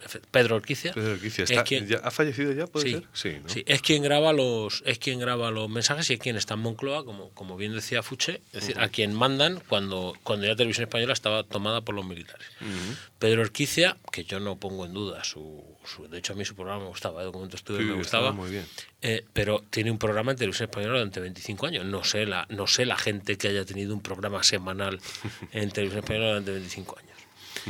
Entonces, ¿qué, bueno, ¿qué, ocurre? Pues, eh, bueno, pues, pues seguimos con la borbonada, ¿no? Es decir, Seguimos con la borbonada, pero la pregunta es, el rey, eh, bueno, ya hemos visto que tenía conocimiento seguro. Creo que la audiencia ha podido discernir la realidad de que esto era un golpe masivo, era un golpe blando, es cierto, no era un golpe militar, era un golpe civil, y estoy recapitulando, eh, pero era un golpe que estaba hasta, eh, quiero decir, extendido, vamos, no lo sabían las folclóricas, no lo sabía Lola Flores de Milagro, que esto, iba, que esto iba a ocurrir. Pero vamos a ver, Luis, esto nosotros, como ya sabes, nosotros ni, pontificamos, cada uno tenemos nuestra opinión y que cada uno de los oyentes saque su opinión. Bueno, pero, están los hechos, quiero decir, de lo que está publicado. No, es que eso ¿eh? voy a los hechos. La cuestión es, ¿Por qué dos militares de alta graduación, que no son precisamente fascistas, sino que son fervientemente monárquicos, como es el general Armada y el general Mirán del Bosch, como un eh, teniente general capitán general de la tercera región militar que es de Valencia, que es fervorosamente monárquico, va a sacar los tanques porque le da la gana. Fervorosamente monárquico y fervorosamente franquista, porque no creo que llegara a general en la época de Franco solo por sus cualidades monárquicas. Sí, Remy, pero, tenía, pero poco tenía que ganar Milán del Bosch. O sea, Milán del Bosch, como ha dicho Fuché, era, era, eh, poco, poco más se podía llegar en su carrera. Nosotros estamos intentando llegar a la verdad. He hecho la pregunta para que no nos desviemos de por qué tarda tanto el rey, una y trece minutos de la madrugada, está secuestrado el Parlamento, ha habido un tiroteo tremendo de metralletas, de UCIs, todos los tiros están todavía visibles, por cierto, en el techo del hemiciclo Todos los medios internacionales se han hecho eco, lo sabe Kissinger en Estados Unidos, lo sabe Willy Brandt en Alemania, lo saben todos los presidentes internacionales, toda la plana mayor de prensa eh, española. eh, bueno, por cierto, hay mucha gente que se ha exiliado ya. Hay gente que ha cogido el coche y se ha marchado, que eso sería otro dato importante a tratar. Y las chimeneas de, de la sede del PNV que echaban ahí humo quemando papeles que no veas esa noche también. efectivamente. Y el rey tarda, pues no recuerdo exactamente las horas, pero tarda un montón en pronunciarse. Y hay que decir, el rey era el jefe del Estado. Es decir, todos los militares obedecían al rey. Y sin embargo, el rey, no sé si es esa frase de ni está ni se le espera, porque a lo mejor hacía referencia a otro alto mando, pero tardó mucho. Y eso no se le ha echado en cara en- quizá en todos estos años. Quizá no seamos conscientes, pero dense cuenta de que igual, es que no recuerdo a qué hora empezó el golpe, igual a las 6 de la tarde, a las 7, Sí, sí. por esa hora. 6 y 22. 6 y 22. Y estaban eh, votando, porque de hecho en la grabación de televisión española que han oído, eh, se le interrumpe al presidente del Congreso la contabilización de los votos para investir por segunda vez a Leopoldo Calvo Sotelo, y es ahí cuando entra Tejero con todos los Ah, es que hay que, ir a, guardias civiles. hay que ir a los hechos. Es decir, se produce esto, entran los guardias civiles y se produce una serie de horas de espera. ¿De espera a qué? A que llegue la autoridad militar competente, que dijo el segundo al mando de Tejero, a los diputados. Y ahí no llega nadie. Hasta que en un momento dado de la noche sí que llega, no sabemos si la autoridad militar competente, pero llega una, una autoridad militar, que era el segundo jefe del Estado Mayor y antiguo preceptor del rey, que es el general Armada. Y llega con la lista. Y le dice Antonio La lista, Claro, dicho. una lista. Llega con una lista de un Es- gobierno de concentración. Una lista que había hecho quién. Una lista en la que venían una serie de nombres en el que el presidente iba a ser una, una entidad militar muy reputada, que en este caso era Armada, el mismo. el vicepresidente era Felipe González y en el que había ministros comunistas como Soletura o como, como Ramón Tamames. Y esa lista Vaya. Vamos a ver, cuando llega uno, tú ponte la idea, esto lo ha hecho Jesús Palacios, llega la autoridad militar competente, el segundo jefe del Estado Mayor, rango de general, y le dice a un teniente Y coronel... preceptor, y preceptor del rey. Ya, no, no, pero para lo que voy a decir, lo importante es la jerarquía eh, militar. Llega un teniente eh, coronel y le explica lo que va a hacer. Oye, eh, Antonio, mira, que tengo esta lista, que es que vamos a hacer esto, y le pide permiso para poder entrar en el hemiciclo. Pero ¿cómo le va a pedir permiso la autoridad militar competente? Ya, primer error. Pues el, el te- tejero empieza a mirar. Oye, ¿qué qué? ¿Cómo? ¿Qué, qué quieres que vas a hacer? Y se lo lleva una parte. Y es cuando le Se da lo llevan lista. dentro del Congreso aparte una habitación. Claro, porque Armada nunca entró en el hemiciclo, no le dejó entrar a Antonio Tejero, porque le enseñó la lista. Y ahí es la famosa frase en la que dice, yo no he dado, no he, no he armado este lío para que entren ministros comunistas. O sea que tenemos eh, la, la palabra, eh, la figura de Armada que ha sobrevolado constantemente el debate, ¿de acuerdo? Armada es un alto mando militar, eh, preceptor del rey. Es verdad que ya no estaba en la Casa Real como, como Sabino Fernández Campo, que era el que estaba en ese momento como jefe de la Casa Real, pero sí que había sido antes, eh, sí que había sido Armada.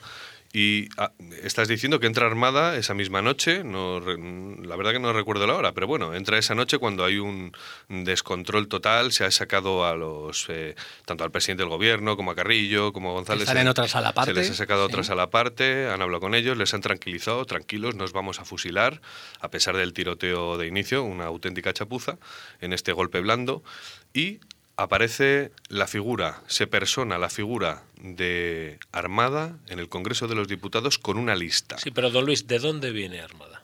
Es decir, esta, esta es la cuestión. Es decir, Armada viene... Y luego dejadme que os haga la pregunta, ¿de dónde viene la lista? Pero, No, ¿de, dó- pero- ¿de dónde viene Armada? ¿Pero dónde viene? Armada viene del cuartel general del ejército, donde- de donde recibe instrucciones. Ajá. Entonces, cuando, claro, cuando, cuando va, cuando, cuando ¿Cómo? llega, De la serie de Gobelas. Que, serie de sí, Gobelas. sí, sí, sí. Perdón. claro, cuando llega, cuando llega Armada, comete el error, en mi opinión, y esto es una lucubración, comete el error de en lugar de decirle a Tejero, cuádrese y retírese. Ya ha, no- llegado, ya ha llegado la autoridad militar competente que usted esperaba, ha cumplido su papel, ahora me encargo yo del siguiente paso. Ahora O sea, se cuadra. Tejero esperaba al rey. No, no, no, No, no, no, no, Tejero esperaba a la autoridad militar competente, pero la autoridad militar competente, porque en el fondo Armada no dejaba de ser un burgués blandito, en lugar de actuar de, de autoridad militar competente y decirle, como, como general, decirle a un teniente con él, usted se cuadra y se retira, yo me hago cargo de la situación, intenta explicarle a Tejero lo que va a hacer. Yo creo que es una cuestión de ego, pero esto es una elucubración mía. Tejero, que evidentemente lo único que tenía era su carrera militar y sus convicciones, buenas o malas o regulares, pero lo único que tenía era eso. Lo que ve es que se da cuenta de que García Carres y él han sido los Cabezas han de sido turco. las cabezas de turco. Pero, perdón, Manolo, para ver eso, lo que hace Tejero es llamar a Milán del Bosch, que era su referencia militar. Y llama y dice, general, que había dado el bando en Valencia, había sacado los tanques, dice, se ha presentado el general Armada diciendo, y le cuenta la historia de la lista. Y es cuando el general Milán del Bosch le dice, Antonio, ponte a sus órdenes, eh, es lo que te está diciendo. Hay Esto, decir- esto decir- viene Claro. de altas instancias, esto es lo que hay que hacer. Milás del Bosch había sacado los tanques por todo Valencia. Claro, ojo. es que Milán del Bosch es quien legitima la actuación de Tejero en esa primera fase. Es decir, un, no es un loco, un teniente coronel, no, es, es un capitán general de la tercera región militar que hace un bando. Es muy importante el concepto de bando porque le da eh, entidad jurídica, lo mismo que hizo y el más monárquico de los generales. y el más monárquico junto con la armada de los generales. Entonces es cuando le dice eso a Antonio. Y Antonio, ¿pero cómo voy a hacer esto? Pero que me ha presentado una lista con ministros comunistas, que esto no puede ser. Y le cuelga. A mí se me ocurre una pregunta importante. eh, y es si todo esto estaba tan, entre comillas, eh, hablado y rehablado, si había todas estas reuniones en Agencia F, en Lardi, en algunos restaurantes de Madrid, en algunas casas de nobles de la aristocracia española, ¿por qué se da marcha atrás al golpe? No, muy ¿Qué- fácil. ¿Qué, es lo que falla? Se llama el efecto Frankenstein. Ajá, Frankenstein crea su creación y la creación le devora. al rey. No, a- a- al ente. Es decir, el sistema coge un tonto útil. El tonto útil hace lo que tiene que hacer. El problema es que se revela el tonto útil. O sea, que Tejero llega un momento en el que dice esto no lo es acepto. que es la Tejero es, lista, quien para el golpe de Estado. Tejero lo inicia como tonto útil en base de un sistema preconcebido que tenía que salir un gobierno de concentración y él es el que se para. Y entonces hay una llamada de Alfonso Armada en el que dice, no puedo seguir, no me dejan entrar. Y es cuando Milán del Bosch recibe otra llamada y dice, general, retire el bando inmediatamente. Y, y es que lo retira en cuestión de. O sea, un tío que ha sacado los tanques a la calle, monárquico, que ha echado los huevos encima de la mesa, recibe una llamada y echa para atrás. Ya. Pues esas son todas las horas que tú has hecho la pregunta, que qué pasa desde las 9 hasta la una y media. Claro, pues lo que pasa es que la cobardía del cabeza visible de todo esto vuelve a traicionar a todo lo que tiene a su alrededor. El Borbón. El Borbón, claro. Y hace el, y sale a la una y cuarto, que es cuando sabía que estaba en el bando ganador. Claro, y resulta muy esclarecedor, y tampoco se ha hablado mucho de esto, porque su, ma- su Majestad el Rey desactivó el golpe, según se ha dicho siempre en esta historia edulcorada. Si su Majestad el Rey tenía capacidad de desactivar el golpe, quiere decir que también lo tenía para no desactivarlo. Entonces, ¿cómo esa- se ha puesto esa sombra? Claro, esa esa es la pregunta. ¿Qué, duda? qué pasó? ¿Cómo se ha puesto esa sombra de duda sobre su majestad el rey? Es decir, que si el rey no llega a salir, o en ese momento dado no le apetece o no le conviene hacer eso, O se marcha al exilio, por Pero- cierto. Quiere pero- decir que los militares pero, Remy- sabían que en un momento dado el rey podía ser partidario del golpe, algo que debería estar fuera de toda duda. Claro. Un rey demócrata Bueno, pero que trajo la democracia a Es España. poner mucho sería- azúcar en la narrativa del año se- Pero Remy, el rey 81. siempre iba a ganar. Yo te digo lo siguiente. Imagínate que esta, esta operación sale y sale una lista de un gobierno de concentración. ¿Qué crees que hubiese sido la historia? Perdón, Fuche, perdón. No, no. Es que tenemos, y yo también, ¿eh? Eh, tenemos el vicio de, s- de- de nunca pensar en lo que debería haber pasado.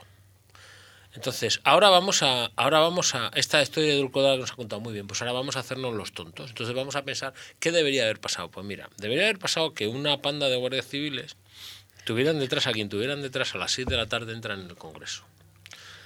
A las siete y media, como muy tarde, en la zarzuela, es decir, el capitán general de todos los ejércitos españoles, que era Juan Carlos I, sabe cuál es la situación, o debería saberlo, si el sistema funcionará. No, no, lo sabía seguro. Perfecto. Los conductos de comunicación bien. estaban Muy bien. perfectos. Pues ahora, siendo igual de inocentes que nos piden que seamos para creernos esta patraña que nos cuentan, si el rey hubiera sido un- el demócrata convencido que dicen ser, a las ocho menos cuarto Claro. sale, hace ese discurso y dice, españoles, salimos a la calle a defender nuestra democracia conmigo al frente. Y doy órdenes a todas las regiones militares de que se encuartelen. Efectivamente. Y le dice don Antonio Tejero Molina, se va usted a su casa porque voy a entrar y lo fusilo.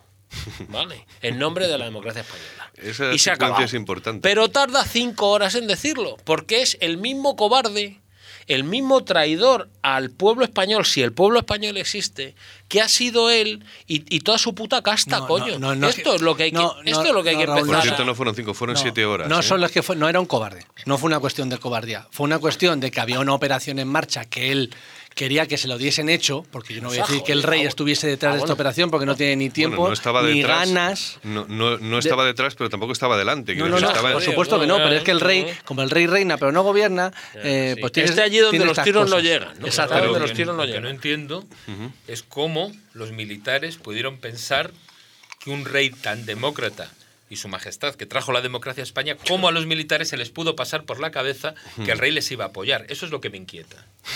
Porque me imagino, Parece un chiste, un chiste de humor inglés este, ¿cómo se humor negro. No me por- que algún dato empírico Hombre, tendrán da- los militares para sí, pensar que, que leyó el rey los iba a apoyar. que leyó y juró las leyes fundamentales Claro, de efectivamente. movimiento. Ahí las, está la a- clave. a- a- las las que, jurado, o las que, se diga, las O que sea, perjuró, las, que, las mismas que perjuró, las había jurado. Entonces daba equívoco. o sea, y siguen juradas. Siguen juradas. De, de hecho, es que este Vuelvo- sistema emana de una de ellas, que es la ley de la reforma política. Vuelvo a repetir la, todo, ¿no? la pregunta. ¿Por qué? Quiero decir, si esto está tan peregreñado, vamos a recapitular. Si en la sede de Agencia F Luis María Anson permite reuniones, si hay gente de la aristocracia, si hay políticos, Pero, don Luis, si un- hay un- empresarios, Un, un inciso. Luis Marianson. Es decir, Miranda Bols, Luis Marianson y Armada serán los tres tíos. Esos son más monárquicos que el rey. es decir, lo- yo creo que de la poca gente que estaría dispuesta a entregar su sangre por la monarquía, ¿eh? no Sí. por Juan Carlos I, por, Vale. pues uno de los tres. O sea, no, sería Luis Marianson, coño, Totalmente. Miranda Bols y Armada. pero, pero un auténtico pero yo os iba a llevar, os, por la monarquía. os iba a llevar a un, a un callejón sin salida, que quiero que me respondáis porque yo sé que lo sabéis. Hay una frase que es una, bueno, fue una bomba informativa en su momento, lo que pasa es que pasó desapercibido. Como periodista me parece curioso que estas cosas no acaben en portada de un diario. Yo, yo fuera el director del país, lo hubiera puesto. Otra cosa es que a lo mejor en su momento el director del país también tuviera algo que ver en todo esto. Estamos hablando de Cebrián. ¿Qué significa la frase para vosotros reunión en Lérida, año 80? Unos meses antes, octubre de hecho, para ser más exactos. ¿Qué es lo, qué es lo que pasa ahí? Hay una reunión, ¿eh? Y, y esta frase mola porque anda sobrevolando constantemente, sin parar, por los libros, los medios. pero, tal. la, pero la reunión en Lerida lo único que hace es No, pero ¿qué es? ¿Qué es esto? ¿Qué es esta reunión? ¿Quién está ahí? ¿Y qué se habla en esta reunión en Lérida? bueno, que se habla, sabe Dios. ¿Quién Pero- estaba ahí? Estaba el general Armada, que era, que era el Estaba general Felipe González, estaba Peces Barba, Enrique Mújica y estaba Sabino, el Sabino de- Fernández Campos. Fernández. No estaba Armada, estaba Sabino Fernández Campos. Y estamos hablando del año 80, octubre. Octubre de- del año 80. Muy bien. Entonces, lo, lo que hacen es, eh, si estuviéramos hablando en términos empresariales, había un plan estratégico que era ver cómo coño acabamos haciendo lo que los americanos quieren. eh, y, y en la reunión de Lérida, de Lérida perdón, lo que se hace es el plan operativo. Plan operativo, es decir, ahí es donde se activa operativamente el golpe. El plan operativo es donde se dice esto va a ser en esta fecha, este va a ser la lista del gobierno, Ah. el que entra es armada, el Borbón haz lo que tenga que hacer. Bueno, Poco antes había sido la Operación Galaxia, ya tenía el tonto útil. es Háblanos decir, de esto, háblanos de la Operación Galaxia. Claro, la operación, cuando has hablado del contexto, los ruidos de sables, pues efectivamente que había eh, elementos facciosos, por así decirlo, nostálgicos de la etapa anterior, de la gama dura. bueno, y también hay que decir que amigo Fuche que los estaban matando como ratas y el sistema no hacía nada por Sí, eso. de eso hemos No, hablado antes yo de lo no- de ETA, pero ¿qué yo no lo critico, qué- yo, o sea, quiero decir, ni lo Sí. critico ni lo analizo, yo digo lo, lo intento lo que son. ¿Qué fue la Operación Galaxia? Pero al igual que sí que te digo que el general Armada ni el general Miranda del Bosch eran fascistas, ni, ni gente que quisiera establecer un régimen fascista, no era así. No, no era así. Hombre, eran disimularon muy- muy monárquicos bien, hasta la médula. No pero era- bueno, no, pero Al igual que dentro del franquismo mm, no todo el mundo era franquista y no todo el mundo era Pero fascista. no debía parecer. Bueno, que lo parezcan, también parecen muchos altos ejecutivos hombres honorables y no lo son. Entonces las apariencias engañan. vamos a retomar la pregunta. ¿Qué No, bueno, es la Operación Galaxia? La Operación Galaxia es una operación, eh, yo lo, yo lo ligo como una especie de sanjurjada. Es decir, un experimento fallido de un intento de golpe de Estado que les pillan antes de empezar. Pero en esa operación no había ningún general. Es decir, eh, por lo menos en la Sanjurjada en el año 32, pues el general Sanjurjo y otra gente pues de alto rango. La Operación Galaxia eran cuatro tíos que, que, que le pasa muchas veces como, como estos quienes son los masones, ¿no? Que tienen a más infiltrados del CNI dentro que gente, que gente fuera. Pues bueno, es una, es una broma. Estaban más seguidos que como la última etapa de ETA, que había más agentes del CNI dentro de la operativa que tarras, ¿no? Entonces les pillan antes de empezar. Pero eran cuatro bravucones que se reunían en un bar que se llamaba Galaxia en Madrid y que iban a dar un golpe de Estado para establecer el fascismo de los camisas negras. Ah, bueno, gilipollas. Que, la reunión está importante que estábamos hablando de Lérida necesitaban un tonto útil y ahí lo descubrieron eh, claramente, ¿no? Y se fue desactivada. Eh, se ha contado siempre que fue el CNI eh, el que se enteró de todo eso. Bueno, el antiguo CSID, por cierto. Pero mm, estábamos hablando de la figura, por ejemplo. Bueno, es que es importante que la audiencia sepa toda esa secuencia. Hemos hablado de cuando entra a tejer en el Congreso, hemos hablado de cuando, bueno, cuando llega Armada, ta, ta, ta.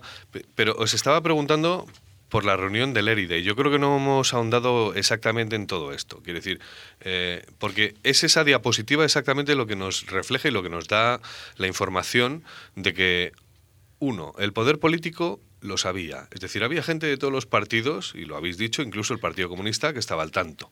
Dos, si el poder político lo sabía, eh, también lo sabía la corona. La corona estaba al tanto de todo ello. Estaba el jefe de la Casa del Rey en esa reunión. No sé si lo sabría o no, pero el jefe de gabinete estaba lo sabían los periodistas y lo sabían los empresarios. ¿Es esto cierto? Eso es lo que yo he venido a, llamar la trama civil. Claro, vamos a ver, don Luis. Eh, volvemos un poco. ¿Quién se beneficia de todo esto? eso es una buena pregunta. Pues venga, pues vayamos uno por uno. Es decir, por ejemplo, en el mundo periodista, Cebrián. Pues Cebrián, hombre, acaba siendo, yo creo que no sé si el más influyente, pero de, los más influyentes en este país, ¿no? Y de los más ricos, ¿vale? Porque además, curiosamente... Por cierto, trabajé con su hijo, no, es mala.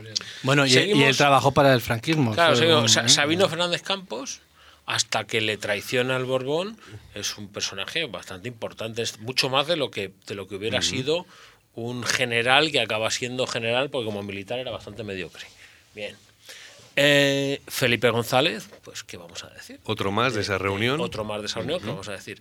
Octubre del 80, ¿eh? Claro. Eh, Enrique Mujica, hombre, un tío bastante sospechoso porque, bueno, porque tenía su relación con la sustancia, ¿no? Con, casi todo. Entonces lo que hacen es... Era el tercero. Era el, tercero de ellos. Bien, lo, que hacen al final... Pero claro, Felipe González en aquel momento tenemos que entender que Felipe González era la persona que podía... Em, lo que hacen, digamos, es poner sus cartas sobre la mesa. y Decir, oye, lo tenemos todos controlado. Y, no es otra cosa que decir Sabino. Espera, ¿quién más había ahí? Peces Barba. Peces Barba. ¿Quién más? Y Armada. Y no, Armada no llega hasta en ¿Ningún periodista? ¿Ningún periodista? Que yo sepa, no. No. hay una cosa que sobre la que se ha hablado mucho en aquella época en la que no había internet, es la utilización del periódico El Alcázar, la utilización del periódico El Alcázar como medio de comunicación y de transmitirse información entre los participantes en toda esta trama. Recordemos la famosa portada del, hemiciclo vacío con una flecha apuntando al hemiciclo y siempre se habrá se ha hablado, quizás sería eh, quizás una forma de, como diríamos, de, un, examen exhaustivo de, de, un periódico, quizá pueda llegar a conclusiones erróneas, pero siempre se ha hablado que el Alcázar era el medio que se utilizaba de comunicación entre, es cierto. entre, entre todos los intervinientes en la trama y siempre aparecían artículos que iban firmados con seudónimo. Eso es muy divertido, por cierto. Desarrolla esta idea porque es de película. Bueno, pues es la idea, evidentemente, en la época en la que no existe Internet, en un ejército tan antiguo, tan anticuado, en un país tan anticuado como este, en todo, pues ¿qué medio van a utilizar para comunicarse? Un medio de difusión que todos puedan leer, lógicamente el Alcázar, un periódico falangista, que todos puedan leer y que les sirva para comunicarse. Y ahí tenían, que nunca se ha hablado de eso, o se ha hablado muy poco y no se ha profundizado luego en esa trama periodística, tenían una serie de periodistas que no sabemos quiénes son porque escribían bajo seudónimo, que son los que transmitían los mensajes que quien fuera les Sí que se sabe, por cierto. Y, y, Remy, que es que después del 23F, porque es el 23, pero también pasaron cosas el 24, es que el Alcázar se cierra. Es decir, cuando esta operación sale como sale y pasa lo que pasa, el Alcázar, ese viaje, ese medio de este comunicación, nunca mejor dicho como medio de comunicación, se cierra. Y hay otra cosa que pasa el día 24, porque estamos hablando del 23, pero el 24. El 24 hay una reunión de la Junta Nacional de Defensa en la que están todos los capitanes generales de las distintas regiones militares, de la cual no hay acta. Esa es una reunión, bueno, hay acta, pero no está firmada, y por tanto, no, porque Suárez no firma ese acta. Porque así que se habló.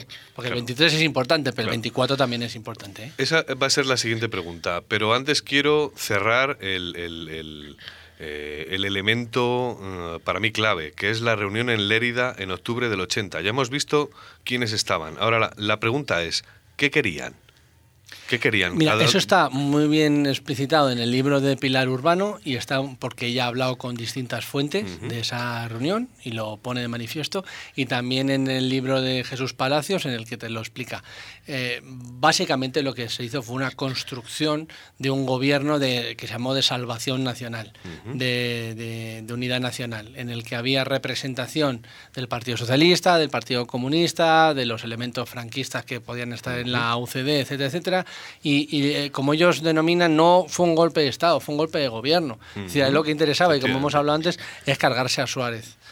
Luego había una figura Bueno, que... cargarse a Suárez, y, hay que decir, el artículo 8 de la Constitución, el segundo, lo que más, yo creo, inquietaba, no sé vosotros qué me sabréis, pero lo que más inquietaba en esos dos artículos es cómo se estaba articulando el sistema autonómico, del que, por cierto, eh, así, por cierto, eh, así como la ley electoral, del que, por cierto, digo, somos víctimas, y digo víctimas y lo recalco en la actualidad, porque parecemos que somos presos de un sistema autonómico que es, eh, no sé, asimétrico. Quiero decir, en algunas cosas puede ser que esté bien. Y a título de curiosidad, la ley electoral es preconstitucional, es decir, se hizo en una habitación con mucho humo, en la que, eh, hablando de reuniones, estaba Felipe González, estaba Carrillo y estaba Adolfo Suárez, y esa no van a unas elecciones con una ley electoral que sale por esporas. Está muy claro cómo se somete a ese modelo, ese cambio de régimen en las sucesivas eh, elecciones con una ley electoral muy clara, con unos intereses muy claros. Y no te olvides, Fuche, que más que presos de una ley electoral, somos presos de una constitución en la práctica imposible de modificar y de una ley electoral que está incluida en la constitución. La constitución habla del sistema, es decir, si quieres cambiar la ley electoral, tienes que cambiar la constitución. Y con la disolución de las Cortes, los dos tercios. La ley DONT, sí, sí, eso sí. está en la Constitución. Claro. O sea, ningún gobierno puede hacer Es el gran marrón, una, por una ley la electoral ley sin cambiarla. Para bien o para mal. Ah, se me ha quedado una cosa descolgada de la que no, hemos- no he oído hablar mm, eh, ninguno de vosotros, ninguna de las declaraciones. ¿La iglesia qué pintó en todo esto? Porque está absolutamente desaparecida, me parece imposible. Caras, caras largas. No, eh, vamos a ver. eh, Sonrisas. yo por la, la Iglesia Católica tengo un especial afecto porque es una organización que tiene más de 2.000 años de historia y que nunca entra en quiebra. Entonces, quien pueda decir eso... eh, Eso, yo- eso parece una flecha mal Yo, lanzada. yo mínimo tengo respeto sobre esa organización. Entonces hay ciertas cosas, ciertos pilares sobre los que se basa. Uno de ellos es la tradición y otro de ellos es la prudencia. Eh, entonces, bueno, sí que como organización ha tenido muchos enemigos y también por parte del poder, pero lo que sí que sabe muy bien la Iglesia es, eh, pues bueno, han, han superado a Calígula, han superado a Nerón y han superado a Zapatero, pues saben muy bien lo que tienen que hacer y saben cuándo tienen que hablar, cuándo no tienen que hablar y cómo tienen que actuar. Entonces, Me gusta cómo tiráis flechas, eh, os lo digo así para todo, me gusta cómo tiráis flechas de vez en cuando, no está mal. Y por cierto, quiero decir que sea absolutamente libre, la tertulia es libre y así ha de seguir siendo. Perdona que te había yo, interrumpido, y Puche. yo soy un fervoroso católico, no eh, nadie puede decir lo contrario. Además de masón. Además, además. Bueno, no lo diga muy alto que, que es motivo de excomunión. Bueno. Pero claro, la curia romana está ahí también. Bueno, vamos, vamos a ir a otro concepto porque si bien la iglesia no queda muy bien definido, y es verdad, no ha quedado muy bien definido cuál es-. Quiero decirte una cosa sobre la, Sí, sobre la dime, iglesia. Remy. Y es que el papel de la iglesia, lógicamente, tenía que ser el de siempre. La iglesia siempre va a ganar. Entonces, el papel que ocupa ninguno, porque la iglesia siempre va a ganar. El La que gane, la hizo- iglesia va a estar con él. de Oye, lo cual no tiene que hacer nada. Claro. Oye, y la, la pregunta no me puede venir más que al pelo. ¿La masonería dónde estaba en toda Huir, esta jugada? huir, la masonería huyó. O sea, es decir, alguno cogió La el poca coche. masonería que había. Alguno cogió el coche sí. y Y se cruzó fue a Francia. echando Sí. hostias. Pues mira, pero tenéis si las, algún dato si de las sedes Sí, del sí. PNV estaban echando fuego, quemando documentos, los, los masones ni- no que quemaron nada. Directamente Bueno, cogieron el sí, lo- coche. bueno, los cuatro masones que había, pues lo único que hicieron pues, se convertían los carnés, pero luego tuvieron que cenar, o sea, no les hizo daño. Que no, no había cuatro masones en el 81. Vale, bueno, eh, ¿se sabe de alguien que cruzara la frontera? Que cogiera un coche y se largara cuanto antes. Yo no sabría decirte, pero sí sé de algunos que. Bueno, de algunos que dicen estar, porque esto es como mayo del 68, ¿no? Sí. Que debía de haber en París como 60 millones de personas. Sí, es ¿no? En mayo del 68. Eso es un poco como el bombardeo de Guernica, que cada como vez el Festival de Woodstock. va viendo más. Claro, como era día de mercado, va bien entre 50 o 60 millones de Sí, muertos. entonces en está- estaba malos todo el- sois, qué sí, malos estaba sois. todo el mundo, pero yo creo que no estaba nadie. Vale. Y los que estaban, estaban como todos acojonados. Pero yo sé que tú sospechas de alguien. ¿Quién pudo coger el coche y largarse? Porque ahí, ahí, ese sí que no lo sabía. Es decir, el que cogió el coche y se marchó, o se escondió en una casa, o se metió en un búnker. De lo que estoy convencido es que los cuatro masones que hubiera eh, no tenían ni puta idea de lo que se cocía. No sabían nada. Curioso. Vale, ahora vamos a introducir la siguiente pregunta. Eh, porque por ahí van también los tiros. ¿Qué tuvo que ver el CESID? Y esta pregunta es de calado. Porque la palabra, el apellido, fíjense ustedes, eh, oyentes, la palabra, el apellido Calderón. Búsquenlo en, en Google y háganse sus propias conjeturas, ¿de acuerdo? Porque fue muy longevo dentro del CNI. Pero, ¿qué tuvo que ver el CSIT, antiguo CNI, Centro Nacional de Inteligencia, en todo este asunto? ¿Tuvo lo que ver? ¿Se enteraron? ¿Tuvieron una parte eh, activa? ¿O, Pues o yo no? te lo respondo con otra pregunta. ¿Ha tenido que ver algo el apellido Villarejo en los asuntos de Estado de los últimos 15 años? O sea, que a lo mejor tiene que ver desde entonces o qué? Eh, vamos a ver. O a lo uno- mejor es una manía que arrastramos. Cada uno de- tiene el trabajo que tiene y, y los servicios de inteligencia de un país tienen la obligación, eh, per se, de mantener los intereses internos y externos del país. Eh, de una manera más o menos blanqueada, más o menos legal, más o menos activa, pero desde luego eh, sí que tienen que cumplir su función. Eh, entonces, ¿sabes cuál es el problema también de los servicios de inteligencia? Que al final no hay un servicio de inteligencia. Pasa lo mismo y además yo no conozco otros países, a lo mejor el de, en España sí conozco algo más. Y hay muchos servicios de inteligencia y dentro hay mucha política, hay muchos grupúsculos, muchos intereses. Y al igual que, que el golpe de Estado de Tejero no era el único, que, o no era el mismo que el de la Armada o que el de Milán, pues en las actuaciones del servicio de inteligencia, pues unos u otros tampoco. Ten en cuenta que solamente normativamente hay un servicio de inteligencia en cada uno de los cuerpos del ejército, es decir, tierra, mar y aire, Cierto. más luego el, el antiguo CSID, que era el CNI, que es el tema civil, y dentro del civil hay unos líos que te cagas. Entonces, ¿qué, qué, qué es el CNI?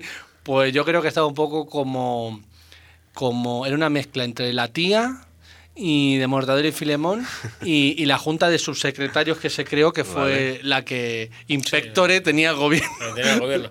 No, obsta- no obstante, sí podemos decir Sí, Manolo. que, sí, que, fue- que fueron los únicos que hicieron bien su trabajo. Los del vista CNI, los del claro, a CSIC. la, a la vista de los acontecimientos, si tuvieron algo que ver, ¿no? Porque no Sí se habla de ver. ellos No sé si, y el la- resultado no, no sé fue si lo habéis leído en, en- en el- todos los libros, eh, los tres que hemos citado, de los tres autores, que para mí son definitivos, se habla de la absoluta responsabilidad del CNI en todo esto. de- el CNI no, del CSID y de los diferentes servicios, de lo que acaba de contarnos Fuché, que pertenecen a los ejércitos. Y es más, sin ellos no hubiera sido posible, porque de hecho la forma de enlazar las comunicaciones por radio, entonces no había No, y teléfono. yo también animo a los oyentes, Sí. porque me gusta mucho que vayan a los hechos, cómo consiguió Tejero los, Los autobuses. los autobuses. Claro.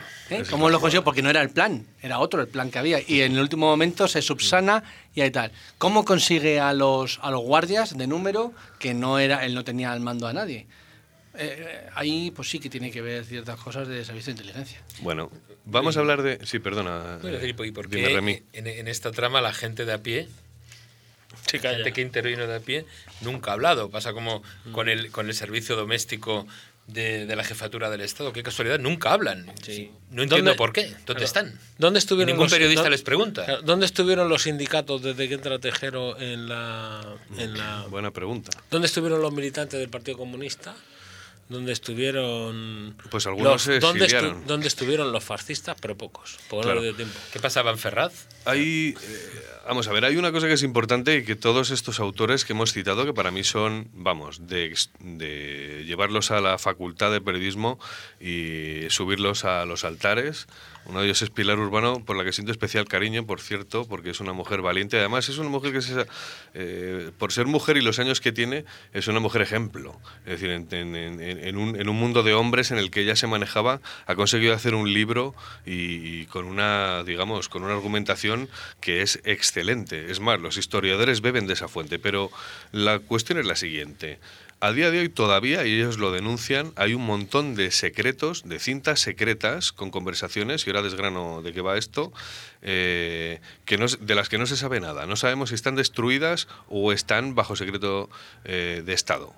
Una de ellas son las grabaciones que supuestamente hizo el monarca antes de la que se emitió eh, a la 1 y 13 minutos de la madrugada, con lo cual lo que estamos comprendiendo es que Televisión Española, que llega a Zarzuela a las 9 de la noche, con Pedro Erquiz no, no, una cosa, ¿cómo llega de Zarzuela vamos, perdona, de Radio Televisión Española, estamos hablando de Prado del Rey, que está tomado por, por cuerpos de la Guardia Civil. ¿Cómo sale alguien a Zarzuela?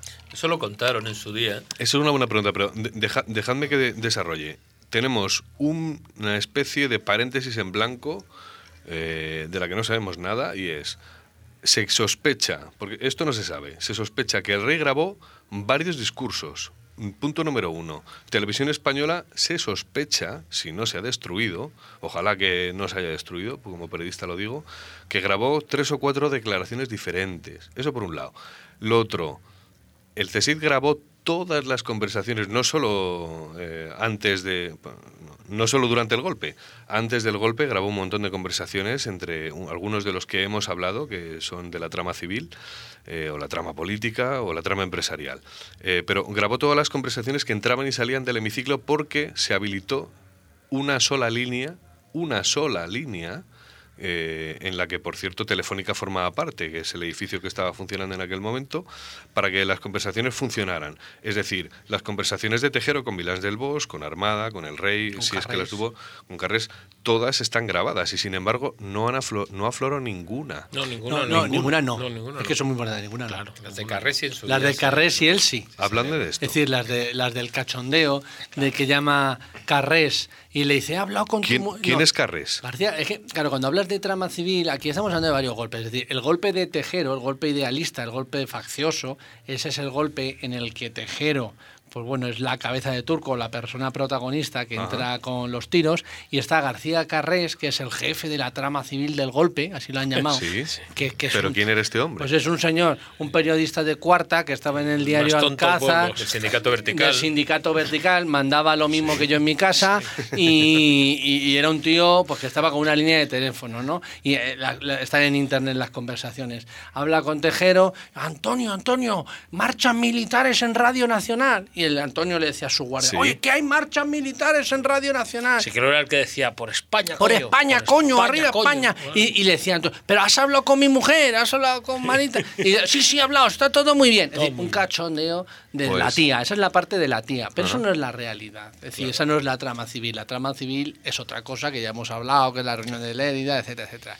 Esa es la, un poco la diferencia. ¿Queréis que escuchemos a Carrés? El sistema. ¿Le escuchamos? Sí, sí, porque yo creo que manifiesta mucho lo, que sea. Pero, pero escucho lo que no. Pero dejemos claro que es el sistema el que se encarga de ridiculizar y de poner de manifiesto estas acciones para, para echarnos el galgo y bueno y dejarnos perseguir un muñeco. No, y Manolo, y que encontraremos en internet las eh, conversaciones de Antonio Tejero con Carrés, pero no las de Antonio Tejero con Armada ni las de Antonio Tejero con claro, Es un chiste. Eso, es lo, que, falta. Lo de Carrés es ¿Sí? yo, yo, creo, que lo pues porque es un chiste. Vamos a reírnos todos. Vamos, a, vamos a dársela a la audiencia que probablemente no los hayan escuchado.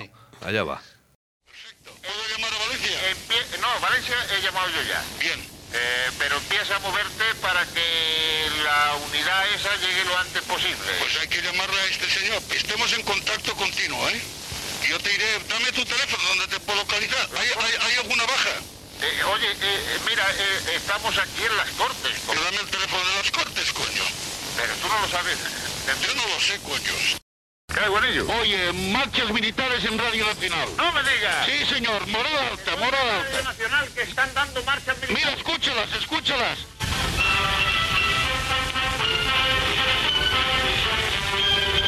¿Lo oyes? ¿Qué, Juan? Oye, la corazada está ocupando televisión. La, la corazada está ocupando televisión. Y que lo digo yo con toda seguridad.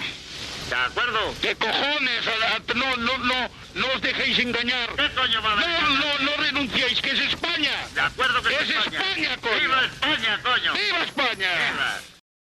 Bueno, pues ya han escuchado las declaraciones, pero eh, no sé, que, yo no sé si quedan ciertas dudas. Está claro que, eh, bueno, hemos hablado de esa reunión en Lérida que para mí es determinante. Hemos hablado de esas otras operaciones desactivadas con anterioridad. Es decir, algunos han dicho que el 23F fue una excrecencia de la operación Charles de Gaulle, de la que hemos hablado, o de la operación Armada. Fue una absoluta chapuza, una absoluta chapuza.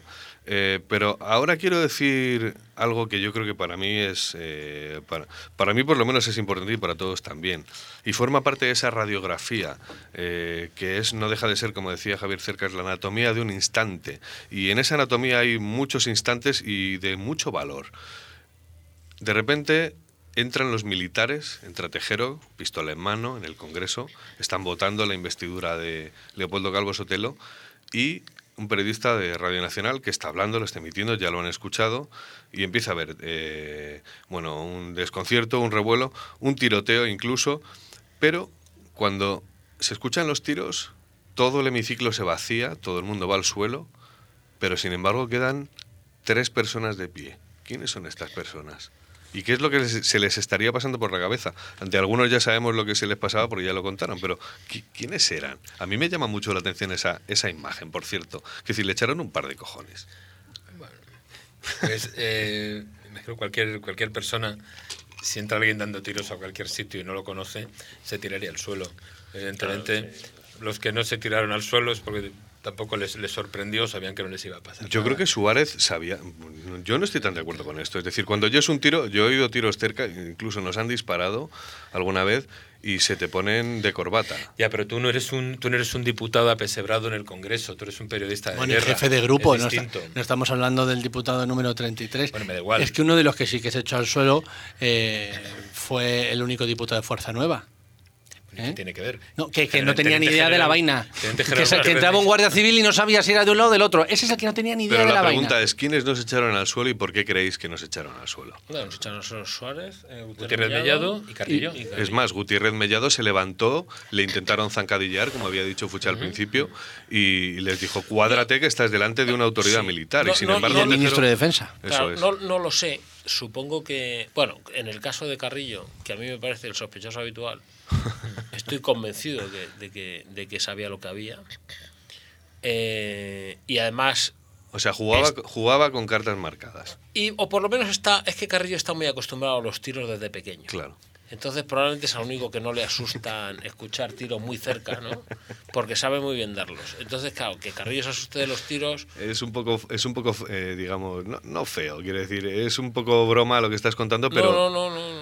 Pero, eh, No, no, no, quiero decir, Carrillo no, luego que lo ha le contado. pregunten- que le pregunten al amante de la pasionaria en el campo de concentración de Francia, O a la gente de Paracuellos. eh, a la gente de Paracuellos, Claro. claro, o a los del Partido Comunista. Ya hablaremos de Paracuellos, yo creo que hay mucha tela de o, cortar ahí, o- eh, o- cierto. o a los de Jaca, lo acostumbrado que estaba Carrillo a los tiros y a, lo- y a los palacios. O sea que por eso Carrillo debería de haberse tirado al suelo el primero, por lo que estás Supo- contando. no, porque estaba acostumbrado. Pero creo que Carrillo es un, de verdad que es un personaje bastante irrelevante que deberíamos de no borrar de la historia porque se puede repetir, pero sí poner en su lugar. Y de verdad que el lugar no es el que tiene. Hombre, yo creo que ninguno de los que. Pero.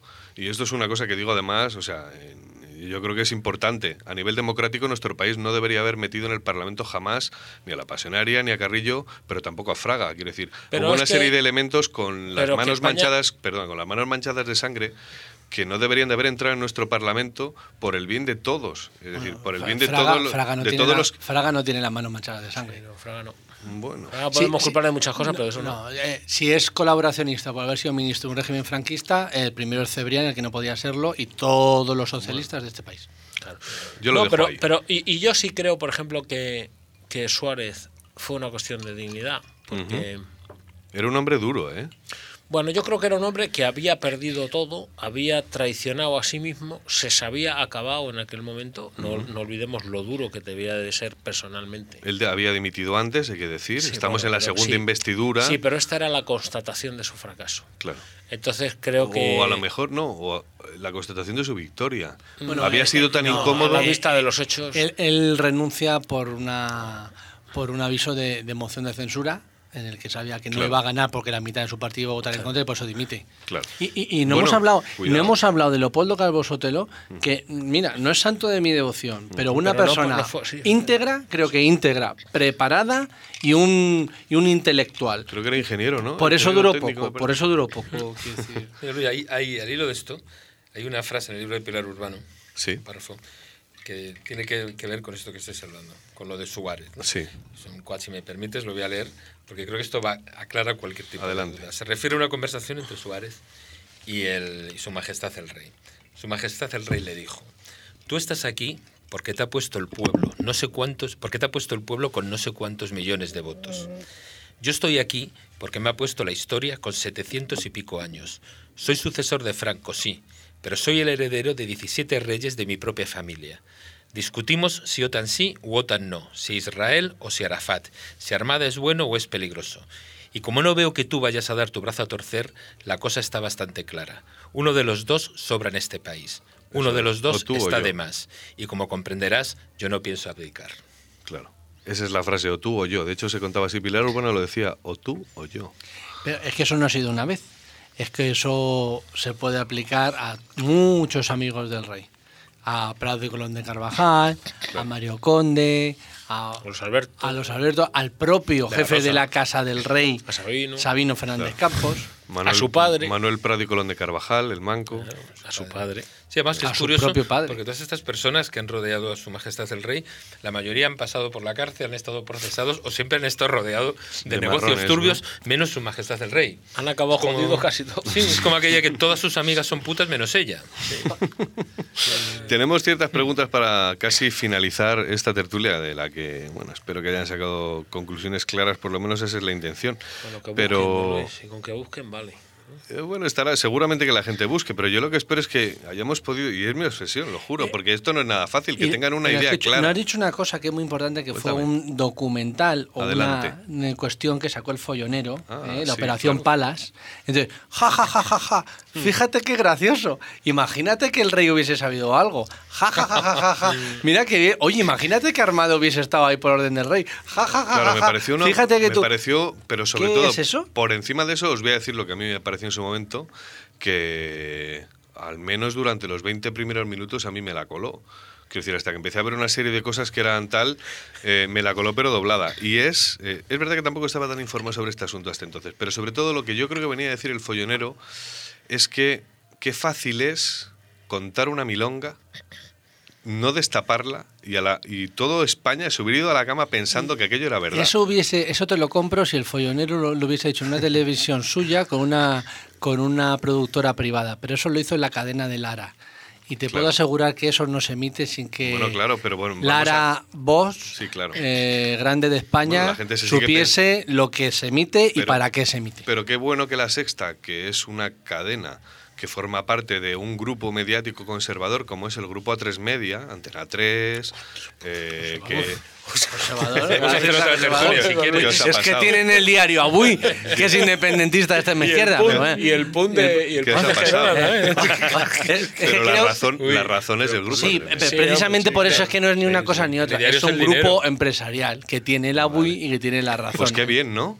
Que son así. Fenomenal. Que no, hombre, que- Oh, pues qué, qué mal, ¿no? que no, no, es que estamos tan acostumbrados. La prensa ¿no? a- mercenaria. Claro, sí, estamos, estamos tan acostumbrados. Es que es acojonante porque a- el adocenamiento nos Sí. lleva. Es decir, estamos tan acostumbrados a vivir en una falsa democracia Claro. que nos creemos nuestras propias mentiras. Eso es como- Entonces llegamos a decir que la, que la sexta Eh, es conservadora. eso es eh, Y el follonero transgresor. Manolo, eso es como cuando Sí, y decían- un periodista libre. Eso es Y cuando, sobre todo cuando decían Sí, que eso el- podemos contar, don- bueno, eh, eh, el amigo Remy, que seguro que se negará, Sí, pero bueno, pues sí, pues alguna, alguna, alguna historia de periodistas valientes en algún momento tendríamos, tendríamos que contar. ¿Sabes que sabes en esta que no he conocido a ninguno? de país que ¿Sabes que no, he conocido a ninguno y mira que he conocido periodistas? Sí. Bueno, a excepción del director de este programa. Bueno, es Eh, que no lo conozco mucho, solo he venido aquí. Ya cuatro veremos, veces. ya veremos cuando. De momento intenta ponernos en bretela a nosotros, ya veremos a ver cuando sea al revés. Pero mira, eso es como cuando decían que la, que la COPE estaba al servicio de la conferencia episcopal, y evidentemente es quien la paga, pero coño, tenía por las mañanas a un agnóstico que era Jiménez Los Santos, que sea lo que tú quieras, pero es un agnóstico extrosquista, a la liberal. Pero es que luego tenía por las noches a César Vidal, que es un ferviente y fervoroso eh, protestante, eh, y- pero bueno, luego tenía a Luis Herrero, que ese sí que es católico. Pero que decir, que al final son, esto es geoestrategia, son intereses. Aquí no hay amigos ni izquierda ni derechas. Oye, chicos, una pregunta. Eh, hay quien ha dicho que el golpe triunfó. Es decir, el golpe es cierto que se, Absolutamente. se desactivó, ¿No pero lo ves, parece- coño? Pero, Está claro, ¿no? pero el golpe Salió triunfó. quiero decir, entramos en la OTAN. Fijaos en los datos, ¿de acuerdo? Porque quiero, quiero que entendáis esto.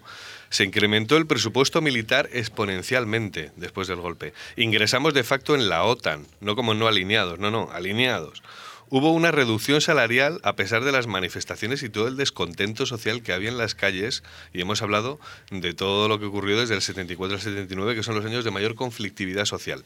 Y entregamos a la OIEA, ¿de acuerdo?, nuestra capacidad nuclear. Sí, y nos comimos y nos comimos una pseudodemocracia de interpuestos, como decía, ¿cómo se llamaba el, el abogado este sevillano?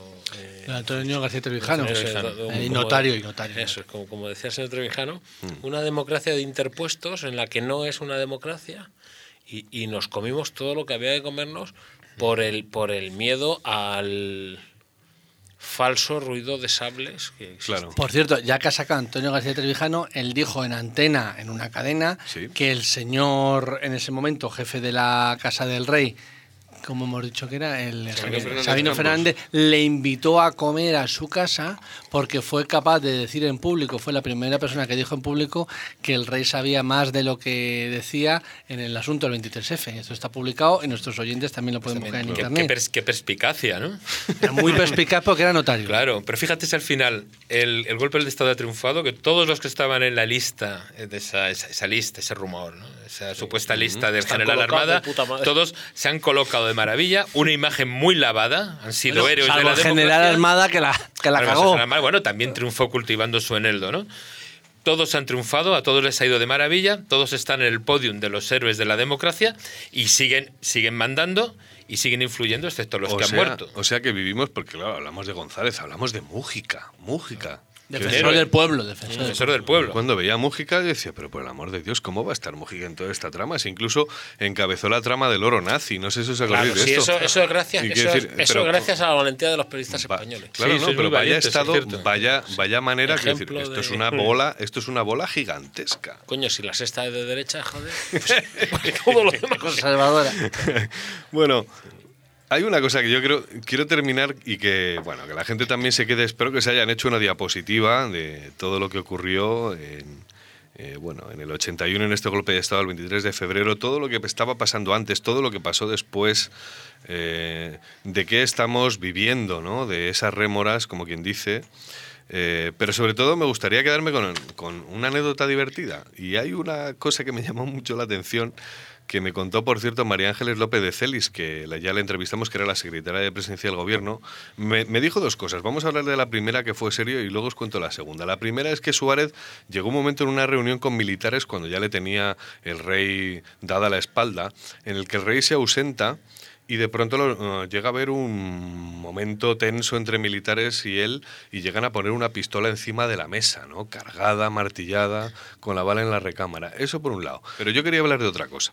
Quería hablar de que se contaba que los guardias civiles en tanto rato que estuvieron allí, abordaron la cafetería del Congreso y acabaron borrachos. La idea es que acababan borrachos por el hemiciclo, partiéndose de risa. Lo de los tiros vino antes, luego no hubo ninguno más, pero que se bebieron todo el alcohol de la cafetería del Pero, Congreso. ¿Sabéis eso esto? Viene, eso viene intrínseco al, al hambre que ha pasado España de- históricamente.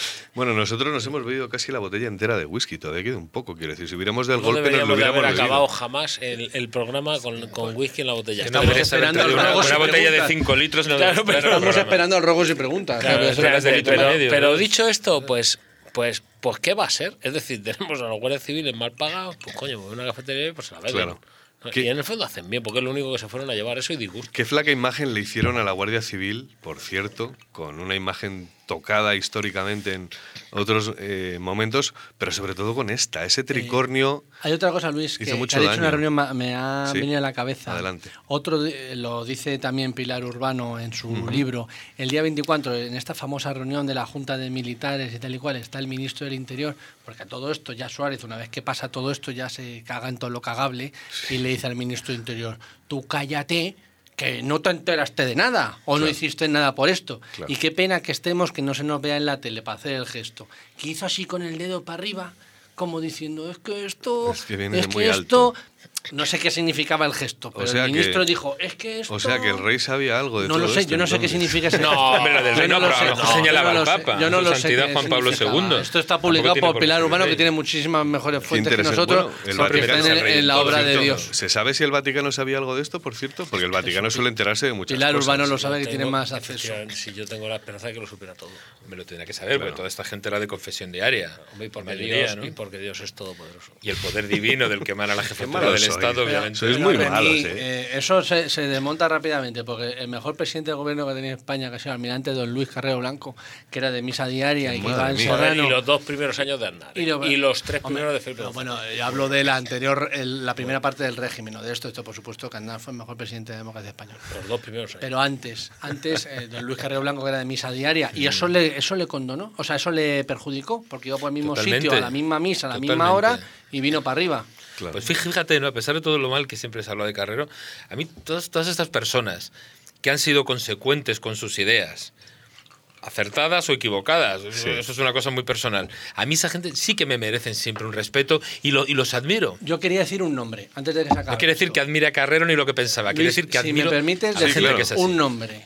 Eh, has dicho una y media de la noche. de ese, Una y trece minutos. Una y trece. Ha salido todo esto, tal y cual, el rey. Se ha perdido todo. Yo creo que ya serían las dos. Hay una persona, no me acuerdo si era comandante o tenido eh, Pardo Zancada, Pardo Zancada. de la, Pardo de la sí. policía militar. Este señor con todo perdido, es decir, ya ha salido el rey, Sí. el Milán Ese del señor, llevó a sus olvidado. 14 motos bajo su mando y dijo, por España vamos a rodear al Congreso. Efectivamente. Ese tío, que era un fascista, de Pero convicción, aparte de tener dos cojones, para mí, ese tipo de gente es la que merece la pena. Efectivamente. Porque Tejero, oye, se arriesgó, oye, podía salir bien y podía ser ministro de Defensa, yo qué sé qué coño quería.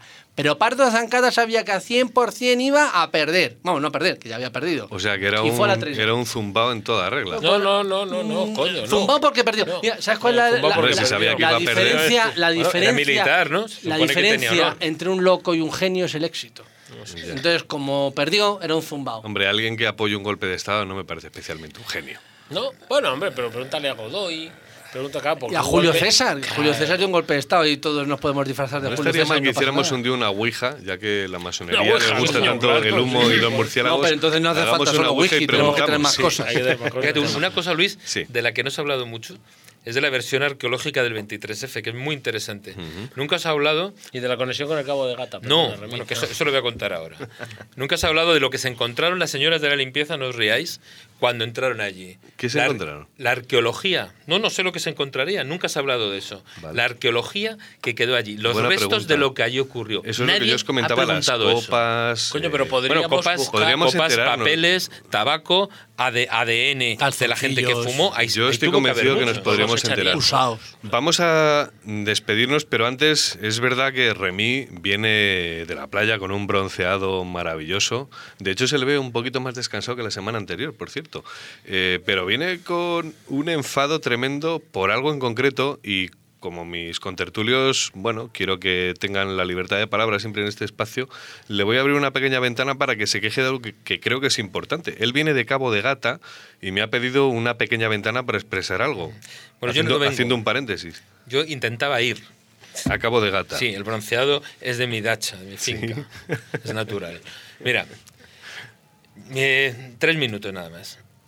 Eh, a mí el Cabo de Gata me apasiona. Un- Sí. Considero que es un parque natural, Es un una zona maravillosa, con unas playas, las únicas que no han destruido del, de toda la costa española. Y bueno, hace, hace unos años, pues todo el mundo iba a, las playas de, Níjar, que están en el Cabo de Gata, la playa de Monsul, genoveses, llegaba con su coche, aparcaba el coche en un lado del camino, y se iba a bañar y Santas Pascuas. Hace cuatro o cinco años, pero bueno, el año pasado fui allí esperando encontrarme con lo mismo, me encontré con una valla y un guarda que decía que allí no se podía pasar, se había establecido un aforo de, coches para acceder, a, para acceder a las playas y si querías ir a la playa podías ir andando, podías ir en bicicleta o en un autobús que previo pago de un euro y medio por trayecto, por cuatro kilómetros, había puesto la Junta para que la gente pudiera ir a la playa. Todo bien, que ¿no? Sí, todo muy bien. Había que preservar el medio ambiente. Muy bien. Por cierto, pusieron autobús, pero no, no se les ocurrió, nadie se le ocurrió poner en las, en las playas un, retrete químico, ¿no? Con lo cual, la, la, impresión que daba es cuatro chamizos antiguos, cuatro casas caídas que servían de cagadero. Cuatro chambaos. Sí, pero eso a nadie le preocupaba del Parque Natural. Bien. Este año he intentado ir, iba a hacer un curso de, vela en San José y bueno, hay que ayudar al turismo nacional, hay que ayudar a que las pequeñas industrias familiares, sobre todo hostelería, salgan adelante. Y bueno, en vez de irme a dar una vuelta al mundo, decidí volver al Cabo de, al cabo de Gata. Había contratado ya un curso de vela en San José y cuando llamo a la oficina de, información turística me dicen que es que este año sigue el cupo de, de automóviles, pero que una, una vez que pasen los automóviles ya no hay autobús. No hay autobús porque no hay gente para llenar el autobús. Sí. Entonces yo me pregunto, ¿quién va a ir sí. a esos pueblos? ¿Quién va a ir a comer algo? O sea, estás intentando demostrar que con el problema económico que hay en España, eh, lo, que, lo único que están haciendo es entorpecer el turismo. Exactamente, a mí, a mí, a mí y a otras muchas más personas nos han espantado. Yo me pregunto quién está gestionando eso. Me gustaría saber pues qué opinan los hosteleros de la zona. ¿Te gustaría que llegara esta reclamación? Y además, Luna de Lobos tiene esa carta de naturaleza, ese cariz. ¿Te gustaría que llegara, lo alzáramos a la Junta y le preguntáramos? Sí, me gustaría que le preguntaras a la Junta, si ellos te darán razones, razones ecológicas. Yo logré hablar con un político de la zona. No, por cierto, si un periodista pregunta, eh, tienen que responder. Sí, ¿sabes lo que me ya lo diremos en las siguientes tertulias, pero tú preguntas, yo lo encauzo, les mando la grabación y preguntamos y a ver qué nos dicen y luego ya lo veremos en siguientes el año pasado programas. Le pregunté a uno en directo y lo que me contestó que sobre el asunto de los retretes es que a las playas de Almería ya se va cagado y meao. ¿Mm? Sí, sí, muy correcto. Y yo sí me gustaría decirle a la gente públicamente que el que vaya, pues que sepa que probablemente no puede ir a las playas y que sepan toda la gente que vive del turismo en esa zona que el turista no va a volver, porque para ir y encontrarse una valla y no poder ir a una playa, claro. o alquilar una bicicleta por 20 euros diarios, pues la verdad en España estamos sobrados de playas. Bueno, pues que dicho queda, eh, me parece importante abrir esas pequeñas ventanitas en el espacio que tenemos de libertad, que es Luna de Lobos, sin esta tertulia prohibida. Y nada más que, bueno, agradecer una vez más a locales de ensayo Hendrix en calle La Granja 60 en Alcobendas que nos haya dejado un estudio para grabar esta tertulia. Eh, simplemente decir que la página web es www.ensayoshendrix.es. Saben que son salas de ensayo por si tienes una banda de música que quieres ensayar o grabar incluso un disco, pero también puedes dar conciertos o fiestas privadas. Y despediros, eh, daros las gracias porque veo que sois gente muy documentada. Parece mentira, pero la masonería en España sabe muchas cosas. Es curioso esto, como eh, casi más que los periodistas y, por cierto, da gusto, quiere decir, da gusto estar con una gente también informada o con unas miras eh, tan abiertas ¿no?